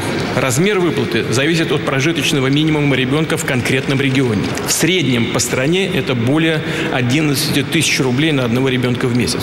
Еще раз хочу сказать, в среднем это зависит от региона. Кроме того, при поддержке федерального бюджета начались выплаты на третьего или последующих детей в 75 субъектах федерации. Теперь включая все регионы Урала, Сибири и Дальнего Востока. Все это существенная поддержка. А Путин говорит о том, что в России абсолютный убыль населения. То есть, если в 2014 году нас стало в моменте на 2,5 миллиона человек больше, но это Мгм. исключительно благодаря присоединению Крыма. 2,5 миллиона русских Крыма, да, поправили нашу демографическую ситуацию. Ну да, в последующих да. годах это учитывать уже не было никакой возможности, поэтому год за годом мы просто констатируем, что нас становится все меньше, меньше и меньше. А вот эти меры как-то помогают? А, ну, это вопрос достаточно спорный, помогают они или нет, но я, я знаю только одно, что если ничего не делать, то Россия исчезнет э, с политической карты мира э, самое большее через 50 лет. Не, подожди, так помогут эти ме- меры? Или, простите, это временный Эти, популизм? эти меры, конечно же, помогут. Значит, а тут а, се- то, то, что вы сегодня будете обсуждать, то, что вы завтра будете обсуждать, знаете, такая есть блогерша Водонаева, которую поминали э, на прошлой неделе, которая сказала, что детей рожают только алкоголики, и, в общем, сначала нужно построить заводы и больницы, а потом рожать детей. Это блогерша, инстаграмерша учит вас, как жизнь должна быть устроена. Она решили, э, решила подбавить э, ада. Но она же мать, кстати. Да, она, да, мать одного ребенка, э, да, поэтому, в общем, учит всех жизни. Да, значит, она тут закинула еще одну тему по поводу материнского капитала и всех вот этих вот. Отреаги- оперативно отреагировала на президентское послание. Видишь, насколько как бы живая тема, отклик какой находит. Написала, что эти меры а, простимулируют только маргиналов и всевозможных а, люмпинов, алкоголиков плодиться, размножаться, чтобы получать вот этот пресловутый миллион рублей. Не больше и не меньше. Я просто добавлю, она пишет, не спасут ни 5 тысяч рублей, ни 11, ни даже бесплатное горячее питание в школах. Чтобы как-то прокормить детей и себя, люди будут брать кредиты и платить из поколения в поколение. Значит, вот, э, ну, сове- совершенно не испытываю никакого желания вступать э, в заочную полемику э, там с блогером, с инстаблогером, а просто кратко перескажу то, что прочитал у социологов профессиональных. Значит, социологи говорят о том, что на рождение первого ребенка эти меры практически не окажут никакого воздействия. В принятии решения о том, чтобы завести детей, когда люди рождают первого ребенка, а материальные соображения занимают а, лишь 16%. Но это критически важным становится а, там, при рождении второго и последующих детей. Все очень просто. А, но на самом деле я не согласен, потому что для жителей больших городов, ну то есть даже если они решили жить вместе или даже вместе сходить в ЗАГС и потратить денег на богатую свадьбу, возникает вопрос, когда заводить детей. Ну как, либо сразу, либо никогда. Либо в процессе. Ну, в каком-то процессе, потому что появление ребенка всем совершенно очевидно, что это меняет в корне образ жизни, то есть это меняет структуру семейных расходов и так далее. Дети, в общем, стоят недешево, хотя и не сказать, что смертельно дорого. Вот. Но если заходит речь о том, чтобы родить ребенка второго, вопрос номер один, типа, а где же он должен жить? То есть дети где должны жить? Поэтому совершенно а, ну, на мой взгляд, а, глупые московские разговоры о том, что материнский капитал – это вообще ни о чем, и это ни на что не может влиять. Ребят, вы просто на другой планете живете там, и не имеете, не имеете ни малейшего представления, как живет 90% а, народа населения России. Миллион рублей, ну, вот, который дается в совокупности э, там, за рождение скольки? Троих, получается. Да, троих детей. Это на минуточку примерно 40% стоимости а, трехкомнатной квартиры в среднем э, российском городе-миллионнике. Там я не поленился, посмотрел, сколько стоит квартира в Екатеринбурге, в Перми, в Калининграде, в Воронеже. Ну-ка. Где-то 2,5, там 2,7 миллиона рублей. То есть, если ты получаешь там миллион от родины, ну, считай, что как бы половину уже этого кредита ты покрыл. Вот, это... Вопрос, на что ты потратишь этот суммарный миллион? Значит, трое матери... детей. Материнск... Пеленки, распашонки, лечение, нет, обучение, нет, питание нет, нет. и так далее, и так далее. Значит, на вот пелен... и нет, на... На... нет, совершенно не так. Во-первых, материнский капитал, он выплачивается только на крупные траты, вот, и люди в большинстве своем тратят его именно на улучшение жилищных условий, это тоже согласно статистике, вот, а на пеленки и прочую лабудень, а выплаты на ребенка, которые увеличены были летом, там, они, пель... по-моему, как-то не пель... супер увеличены. Пеленки приличные. Пеленки распашонки стоят крайне недорого. То есть стоимость содержания детей начинается по-настоящему только после того, как ребенок идет в школу. Вот. А пока это младенец до трех лет, он почти ничего не стоит. Ты его кормишь сиськой, вот, и надеваешь на него памперс. Точка. Больше ему ничего не надо, по большому счету, кроме твоей любви. Вот. Но даже если... Медицина? Ну, если ребенок здоровый, какая? Медицина у нас бесплатная пока что. У нас с медициной все в порядке. У нас, у нас уровень детской смертности самый низкий, э, там, один из самых низких в мире. Вот, у нас все нормально с детской медициной. Здесь не о чем говорить. Здорового ребенка лечить не надо. Дети вот. имеют А если ребенок, да, там, заболел ОРВИ, то это тоже небольшая проблема. А, это вот, собственно, к вопросу о материнском капитале, может ли он повлиять на демографию или нет. Я считаю, что, конечно, это там не секретное оружие Рейха, и это совершенно не поправит кардинально наши дела, если этим не заниматься. Кстати, в этом смысле там довольно интересный кейс э, показывает государство Израиль. А, значит, у них проблема, мягко говоря, очень серьезная, то есть гораздо серьезнее, чем у, чем у нас. То есть, несмотря на то, что Израиль – это официальное а, еврейское государство, ну, да. у них больше 30% населения – это арабы. И это, простите меня, такая экзистенциальная угроза и проблема для еврейского государства. Хотя они там все граждане и все такое и прочее, но это еврейское государство. Поэтому там, в общем, прямо, открыто и честно обсуждают следующую проблему, что евреев должно рождаться как минимум не меньше, чем арабов, а вообще-то больше. Потому что там еврейский народ в своем национальном государстве должен доминировать. А, по, там есть такая вот категория населения, религиозные евреи, они живут э, такими довольно закрытыми комьюнити. Их причем очень не любят. Они не служат в армии. Они не платят налоги. Они не платят налоги. Они ходят и всем рассказывают, как надо жить. Это, Значит, да. главная их роль. Они рожают детей. В огромном количестве. Уровень фертильности религиозных евреев, а, по-моему, на четверть выше, чем даже уровень фертильности, это вот количество детей на семью, чем в арабских семьях. То есть это просто машины по производству детей. Нет, это всех радовало бы, если бы обеспечение этих детей не ложилось бы бременем на государство. Это, Там они не работают. Это нормально.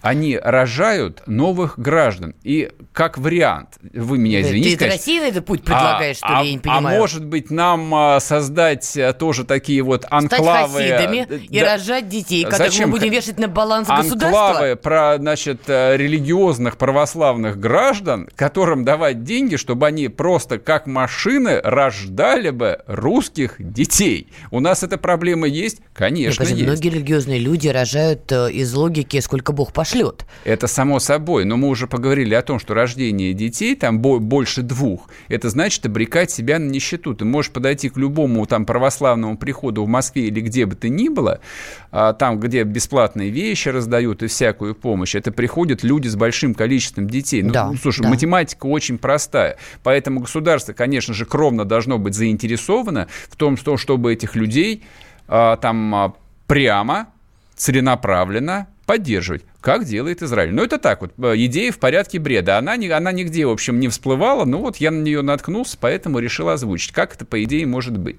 Ну, у нас это там государство светское, а потом у нас государство же не русского народа, вы ж, мы же многонациональный народ, поэтому, в общем, мы будем бабло давать всем. Вернемся после перерыва.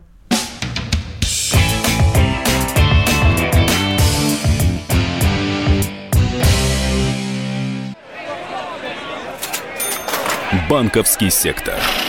Частные инвестиции. Потребительская корзина. Личные деньги. Вопросы, интересующие каждого. У нас есть ответы.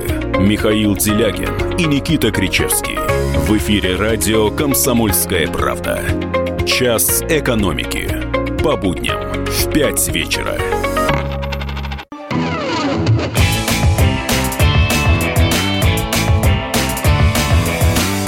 Опять пятница. И снова здравствуйте. В эфире радио «Комсомольская правда». Я Сергей Мордан, со мной в студии Надана Фредериксон. Значит, а, важная новость. Это наш последний утренний эфир с понедельника. Мы выходим с понедельника по четверг каждый день с 18.00 по московскому времени.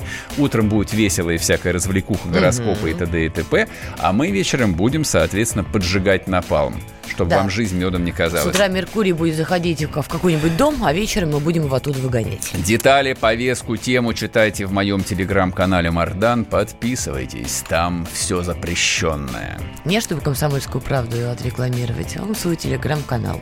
Вот Так. он капитализм чистой воды. Ну что, Значит- говорим что, про демографию? Или ты Нет, предпочитаешь демогра- закрыть нет, уже эту нет, тему? эту тему нельзя закрыть. Слушай, этой теме, Закончить ее на теме Израиля? этой теме было посвящено президентское послание. Вот, собственно, как бы весь разговор, он шел исключительно об этом, о том, что количество э, там жителей России уменьшается. И Ну то, да. чем занималось правительство Медведева на протяжении последних 10 лет особенно, массовым завозом гастарбайтеров и, соответственно, там выдачей им паспортов, это, мягко говоря, не то, что не решает проблему демографическую, она эту проблему только обостряет, потому что ежегодный завоз там нескольких сот тысяч людей совершенно чуждой культуры, которые здесь совершенно не адаптируются, которые формируют полноценные гетто на окраинах э, российских городов, которые сохраняют язык, обычаи, они не воспринимают себя как... Ну, э, по-русски они тоже говорят. Ты так уж не нагнетай. Значит, это язык не является а, единственной, а, скажем так, политической составляющей а, Религию гра- гра- гражданства. сохранять. Поэтому я не Это понимаю не- твои претензии сейчас. Не, мои претензии очень простые. Самый простой способ, там, с- с- путь наименьшего сопротивления – это завозить гастарбайтеров. Это гораздо проще, чем а, стимулировать рождаемость внутри страны. Это гораздо проще, чем бороться за повышение уровня зарплат.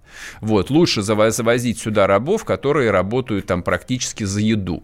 То, что от этого местные автовто- автохтонные жители, а коренные жители России становятся еще более бедными и впадают в нищету, это никого, по сути, не интересовало. То есть эти 18 миллионов бедных, да, они в том числе а, были и есть, и, в общем, в каком-то объеме будут, благодаря той политике, которую правительство Медведева после- последовательно реализовывало здесь. Коль уж ты говорил в последнее время часто о статистике, давай поговорим с социологом. С нами на прямой связи Денис Волков, социолог, заместитель ди- директора Левада-центр.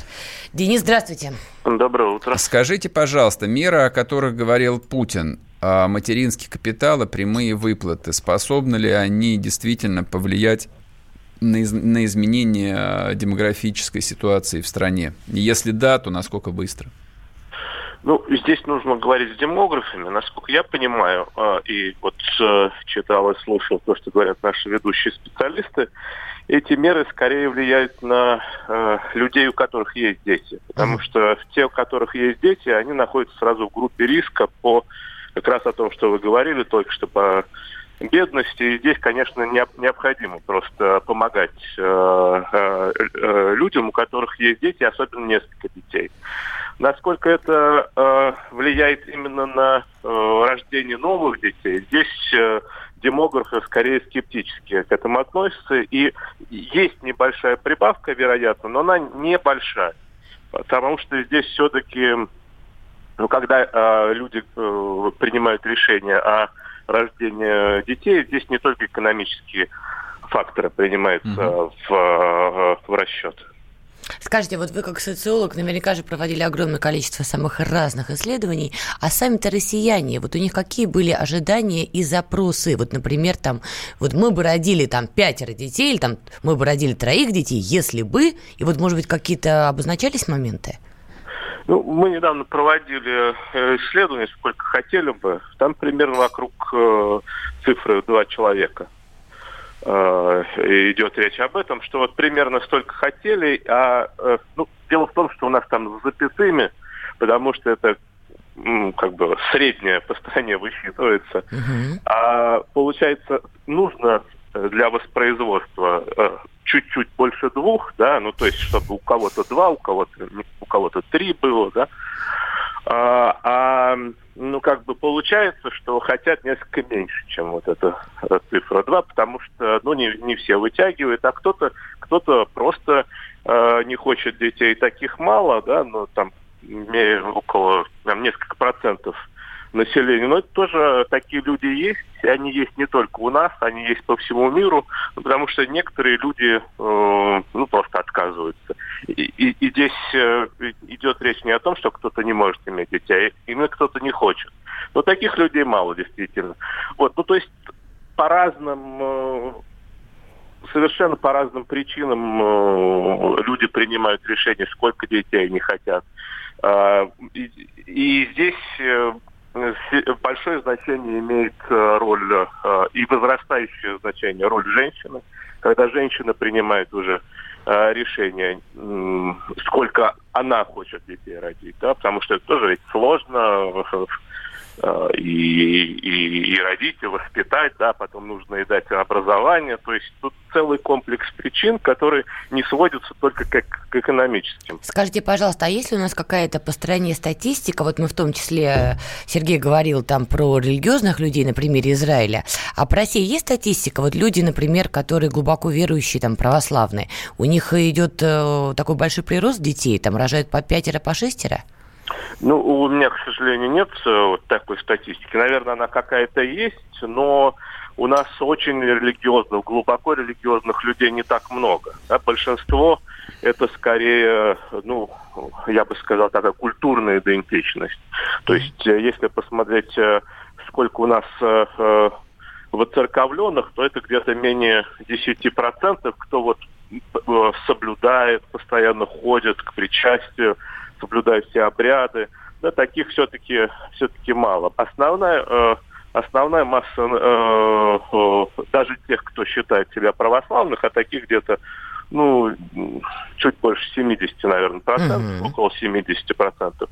И здесь все-таки, э, ну, это один-два раза в год сходить э, в церковь, э, и это скорее, ну, причастность вот к... Ну, традиция э, такая, да. Ну, к традиции, да, культурное восприятие себя, вот как Ясно. православные, Ясно. то есть русские очень часто. Спасибо. Спасибо вам большое. А В эфире был Денис Волков, социолог, замдиректора Левада-центра. Итак, Вот а, тебе ответ. надежд, да, надежд особых нет, может быть, поможет, но не сильно, но тем не менее очень простой э, месседж. Если не делать ничего, Россия просто исчезнет. А лучше делать детей. А я считаю, что, да, что для того, чтобы люди рож- рождали детей, ну, в общем, как бы их нужно стимулировать. Вернемся после перерыва.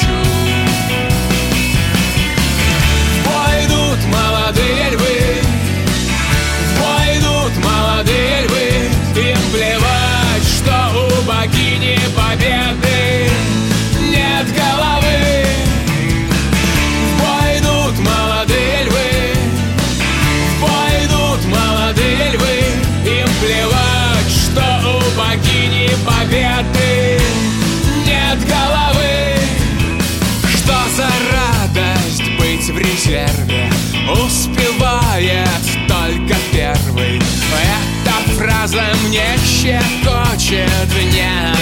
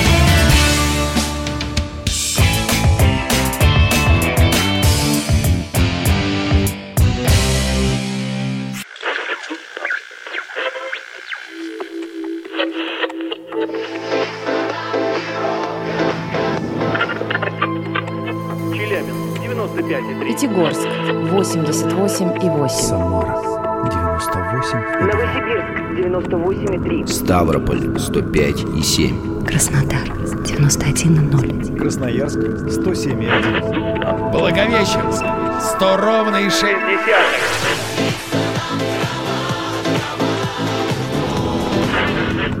Санкт-Петербург 92 и 0. Москва 97 и 2.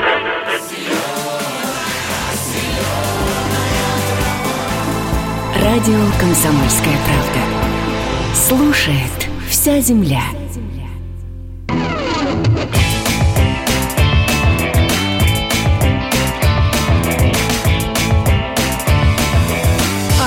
Опять пятница. И снова здравствуйте. В эфире радио «Комсомольская правда». Я Сергей Мордан, со мной в студии Надана Фридрихсон. Пишите WhatsApp Viber 8 967 200 ровно 9702. Напоминаю, сегодня наш последний утренний эфир с понедельника. Мы здесь вечером с 6 до 8, с понедельника до четверг, почти каждый день, но в пятницу будем маленько отдыхать. Итак, а, Ну, коль уж, да, WhatsApp, Viber, друзья мои, все это интернет. И президент России Владимир Путин обещал бесплатный доступ к социально значимым интернет-сервисам. Да, очередная внезапная вещь. На самом деле, ну, на фоне того, о чем говорил президент, оно, в общем, вроде бы как так вот свалилось в самый низ повестки, и никто не обратил на это внимания, хотя а, заявление Путина, оно... Оно выбило почву у тех, кто кричал, что суверенный интернет отрезает Не-не, нас от общего другое. кабеля. А, я ну, сказ- как минимум. Это как минимум. А как максимум, на самом деле, Путин задал новый глобальный тренд, в котором а, Россия, как, как, как и во многих вещах, впереди всех. Значит, о чем я имею, да, что, что я имею в виду? А что означает а, заявление о том, что э, интернет а, является... Скрепой? Да не скрепой, а социально значимой вещью, а, вот, который должен иметь э, доступ каждый гражданин. Это ведь совершенно такая нов- новая штука, которой не было до этого. Чем интернет был, а, ну, допустим, даже не 10 лет назад, еще 5 лет назад, ну, в массовом восприятии в России. Не, я хорошо знаю цифры проникновения интернета. В этом смысле Россия входит в число, наверное, 10 стран-лидеров. А, То есть у нас как бы с этим всегда там а, еще с конца 90-х все было нормально. А, И уже 10 лет назад Россия входила в топ-5 стран по проникновению интернета, по всяким интернет-сервисам и так далее и тому подобное. Но то, о чем сейчас сказал президент, это, в общем, задает новую глобальную повестку. Итак, интернет. Интернет – это что? Это доступ к социальным услугам, доступ к медицине, запись к врачам, это, это доступ к образованию, начиная от всевозможных, от, начиная от записи ребенка в школу, заканчивая кружками и заканчивая онлайн- Вебинарами. и заканчивая онлайн-образованием, что является тоже одним из э, ключевых моментов э, социального государства. Третье – это общ- общедоступные медиа. Доступ к информации – это все истории, ам, которыми любое государство занималось вплотную. Раньше, соответственно, допустим, а, города, государства давали всяческие преференции для открытия строительства газетных киосков. Но я, поскольку много лет назад этим занимался, знаю, о чем говорю. Вот. И это то есть этим реально занимались э, первые лица страны. То есть вот сколько газетных киосков находится в регионах и вообще в стране. Люди должны иметь доступ к газетам. Вот сейчас как бы там эта тема окончательно снята с повестки дня. Вот, э, про газеты, про бумажные можно забыть, но тем не менее люди новости читают, люди новости смотрят, и любой человек, вне зависимости от уровня доходов, должен иметь доступ в том числе и к информации. А, то есть все, все эти истории, они ложились на плечи провайдеров, то есть те, кто строит вышки и прокладывает кабель. Эти все истории ложились на плечи предпринимателей. Ну, допустим, сейчас а, в большом количестве тарифных планов есть такие оговорки, что трафик э, в соцсетях бесплатный. Это рекламные акции и самих провайдеров, которые стимулируют потребителей э, подключаться. Это есть акции и самих владельцев э, социальных сетей, которые заинтересованы. В чем заинтересована любая социальная сеть? Неважно, ВКонтакте, Facebook, YouTube. Не имеет ни малейшего В сборе значения. данных пользователей. Нет. Ну как нет. нет? Так и Э, есть. Это опосредованная вещь. Пункт номер ключевая. один. Человек должен проводить как можно больше времени внутри социальной сети. Как можно больше времени. Чем больше времени он сидит, просматривает ролики или постит, или пишет комментарии, тем больше рекламы ты ему можешь продать. Это сверхзадача. Соответственно, как бы если для этого нужно оплатить мобильный трафик, чтобы он сидел в своем смартфоне, окей, как бы многие на это пойдут. А Для многих это вполне себе там а, возможная издержка. Но Путин заявил о том, что социальное государство, к которому, безусловно, относится Россия, должно взять на себя эту задачу. Но никакой благотворительности в этом смысле здесь не существует. Возвращаемся опять к Мишустину. А нынче государство собирает совершенно колоссальный объем данных о всех доходах и о всех расходах российских граждан. Почему? Потому что основное количество транзакций делается теперь через э, кредитные карты, интернет, через мобильные платежи, интернет. Соответственно, огромные дата-центры этот массив данных собирают, анализируют. И, в общем, а, вот там в налоговой известно о вас даже когда вы покупаете шоколадный батончик а, в автомате или в киоске. Эта транзакция уже известно, что вы потратили 40 рублей, а также что-то это ИП там Смирнов или Махмудов, эти 40 рублей за шоколадный батончик получили. Об этом все известно. Естественно, государство заинтересовано в том, что вы совершенно бестрепетно, не тормозя, пользовались этим самым интернетом. В идеале, чтобы у вас вообще не было наличных денег. Да, это, Это кстати, вот- то самое светлое будущее, к которому мы все Да, движемся. это то самое светлое будущее. Но Кстати, это- здесь добавлю, Россия здесь обогнала многие европейские страны. Именно в России в каждом кафе, в даже не знаю, в самом молодом кафе вы можете оплатить уже используя телефон, даже не карту, а телефон. А во многих европейских городах не везде есть эта услуга. Ну, Россия вообще от- относится, является одной из трех стран, обладающих так называемым цифровым суверенитетом, потому что, собственно, поисковые системы на национальном языке есть только у Соединенных Штатов, Google, у Китая, Баду и Россия, Яндекс. И не только Яндекс, у нас ну, еще два как есть бы, поисковика. гла- нет, главный движок у нас один, это Яндекс. А Россия это одна из, наверное, трех-четырех стран, у которых есть э, собственные социальные сети. И мессенджеры. У которых есть собственные мессенджеры, у которых есть собственные почтовые сервисы. И на своем домашнем рынке российские IT, российские интернет-компании, безусловно, доминируют. Как бы речь идет а, не о поиске, как бы здесь, да, Google является номер один, но, соб- соб- собственно, как бы никто руки не поднимают. А, Яндекс является глобальной компанией, конкурирующей с, с другими IT-компаниями по всему миру. Как ты думаешь, а следующим шагом не будет, э, чтобы эта конкуренция была в пользу Яндекса, Google убрать из э, России, социальные сети американского производства убрать, оставить только отечественные? Ну, во-первых, социальные сети и так, в общем, здесь доминируют российские социальные сети. Вообще вот убрать. доля Фейсбука, она, в общем, совершенно ничтожная. Да, не, у Ютуба огромная доля, но это Google. Вот. Можно ли убрать Google? Как показывает пример э, Китая, да, можно. Так да. вот, мы к этому придем, вот степ-бай-степ, шаг за шагом. Пока ничего не предвещает, я в этом никакой драмы абсолютно не вижу. То есть э, интернет-среда, она замкнута на язык. Я говорю, что поскольку Россия страна, обладающая, безусловно, цифровым суверенитетом, да, мы вполне себе можем позволить и напрямую лоббировать и поддерживать наши российские компании. Это логично, ну, китайцы же этим занимаются, они в этом логику видят. Это большой рынок, в котором там огромное количество денег. Было бы крайне желательно, чтобы эти деньги оставались здесь.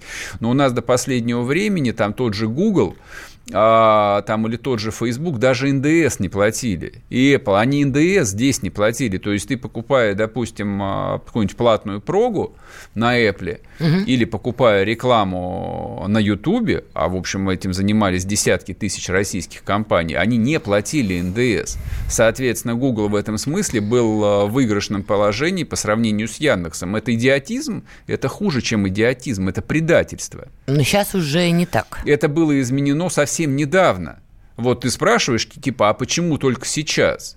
Вот, я как человек конспирологического э, там, сознания считаю, что ничего просто так не бывает. И это вопрос лоббизма, почему это было сделано там, когда по- два года назад, а не раньше. Потому что Потому что в этом были заинтересованы люди, которые принимали решения. Ну, то есть лоббисты Гугла кому-то занесли?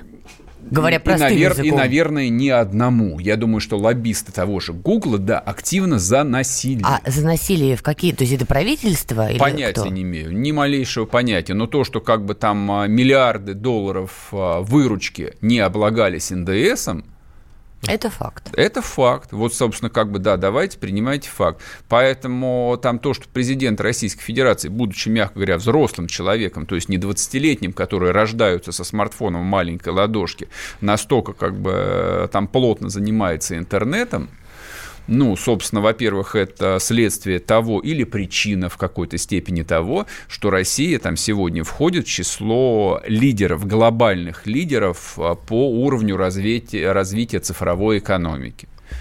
Вот. Будет ли бесплатный интернет? К вопросу. Будет. Хорошо, это будет. хорошо это? Не знаю, не уверен, честно говоря. Потому что, с одной стороны, это хорошо, но если вы думаете, что вы будете там смотреть бесплатные стримы, скорее всего, нет. Это будет делаться для того, чтобы знать, где вы находитесь, Ой. что вы делаете, что вы читаете, на что вы тратите, сколько вы Так это зарабатываете. и так уже все идет. Пока Господи, еще нет, но все идет именно к тому. Вот, поэтому оно бывает. То есть, как бы у этой истории две стороны. Есть черное, есть белое. Может быть ис- использовано как во благо человека, так и во вред человека. Всё в итоге Как ходит во вред. Как система распознавания лиц. Типа отслеживают террористов? Ну, хорошо. Но, например, я не хочу, чтобы меня лишали моего privacy. Я не хочу, чтобы кто бы то ни было знал, где я нахожусь. Вернемся после перерыва. Опять пятница.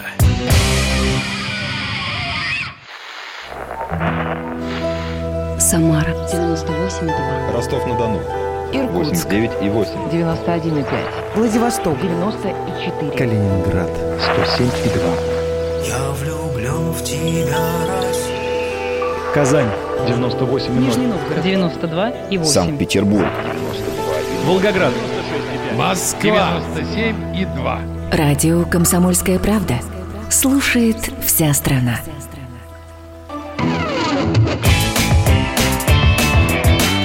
Опять пятница.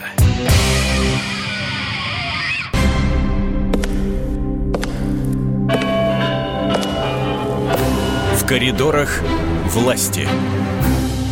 С нами на прямой связи Дмитрий Смирнов, специальный корреспондент «Комсомольской правды». Дима, Доброе утро. скажи, И тебе пожалуйста, доброе. ты очень удивился последним событиям, Все удивились. Я Ну. удивился. мягко говоря. Что говорят-то в коридорах власти? Какие движения, бурления, интриги? Да какие бурления, такие никто не знает. Ка- Скажи, ну давай, ты же, может, что знаешь, кого оставят, кого уволят? Ну кого да, из министров точно уволят? Есть что-нибудь? Ну, тут, знаешь, тут даже дело там не в том, кого ставят, кого уволят, да, кто на какую должность перейдет, или кто там сохранит свой пост. Вот Сергей Шойгу, он останется министром обороны или станет каким-нибудь вице-премьером, курирующим всю оборонку и еще чего-нибудь? Не А? знаю. Ну, мне, мне кажется, да. Ну, пиар-то у Вот. него отличный.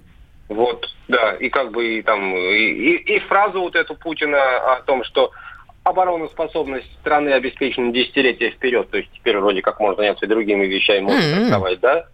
Ну, теоретически, да. Вот, в общем, бесполезная эта история, на самом деле, да, тут э, гадать на этой кофейной гуще, там сейчас идут все эти, не знаю, как, может, как хотите назовите, согласования, интриги, борьба под ковром, не знаю, в общем, Ну, последнее, что меня поразило, ездит. Дим, я прошу прощения, просто Маргарита Симонян в своем телеграм-канале, там же она одной из первых предсказала, что Мишустин назначит, и там же она написала как вариант, как вариант, что, например, Дмитрий Песков пойдет на должность главы МИД России.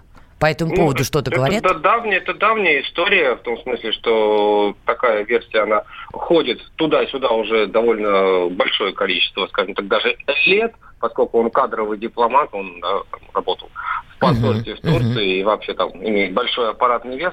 Собственно говоря, почему и нет?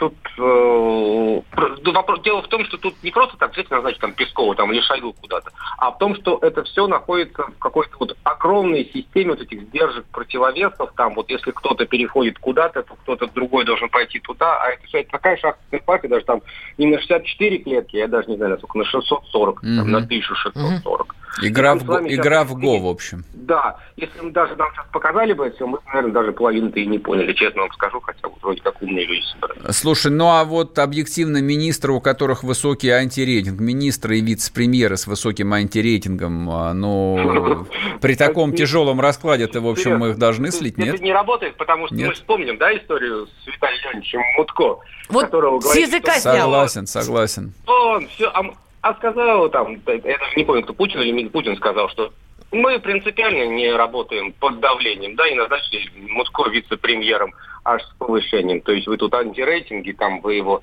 как хотите поливайте, а вот. Не, подожди, сейчас, э, что называется, мы все услышали, и за последний там, ну, год точно Мутко особенно никто и не оскорблял, не обижал, не нападал. В этой связи, может быть, с ним уже как бы вот попрощаются?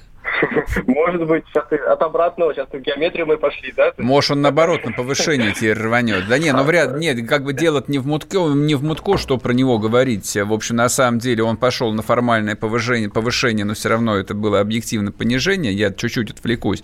Но, допустим, а, слушай, если не пощадили Дмитрия Анатольевича, вот, родного человека практически, и то он в отставку отправили в циничной форме. То и уж- должность новую создали да, под то, него. То, то есть что о других-то говорить? Там, не знаю, какая-нибудь министр Скворцова или любимый всеми э, министр Мединский. То есть самый, наверное, ненавидимый э, из упоминаемых министров это, это Мединский. Ну, ненавидимый, потому что каждый деятель культуры имеет э, свое мнение, свой зуб и э, с помощью, по- способность ретранслировать свое мнение, да, поэтому Мединскую больше всех, наверное, Это достает. да, это ты прав, конечно. Там Вот, ка- каждый, а- да, имеет возможность тут высказаться. Надо просто дождаться вот этого объявления, которое, да, о составе кабинета министров, которое будет, в принципе, скоро что тут затягивать. Эта страна без правительства живет, а у нас, понимаешь, все быстро должно происходить. Да ладно, страна без правительства жила 8 лет фактически, ничего. Жили как-то. Самый важный момент вот именно в то- в том, что вы сказали. Вы совершенно правильно сказали, а насколько будет обновлено правительство. Если оно будет обновлено радикально, если войдут там люди какие-то другие, э, молодые, или там какие-то другими взглядами из других сфер, то это значит, что правительство надолго, и ему- перед ним стоят серьезные задачи. Да, это не технический премьер, нифига, а он как раз Мишустину предстоит решать все то, о чем говорил Путин. Ясно, А если там Дима, те, кто там спасибо. перетасует, то нет. Спасибо. А все, мы уходим в музыку, а мы с Наданой прощаемся с вами до понедельника. Пока. Счастливо.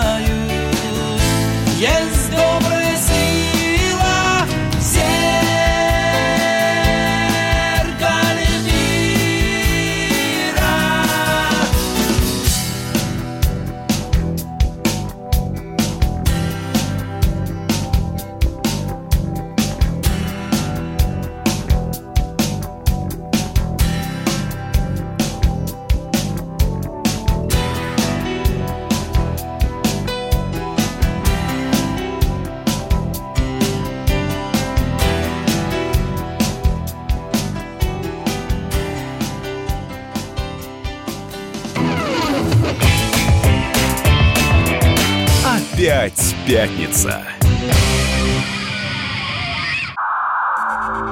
Иркутск. 91,5. Воронеж. 97,7. Краснодар. 91,0. Тюмень 99,6. Анапа 89,5. Владимир 104,3. Барнаул 106,8. Екатеринбург 92,3. Санкт-Петербург. 92,0. Москва 97,2. Радио «Комсомольская правда». «Комсомольская правда». Слушает вся страна. Слушает вся страна.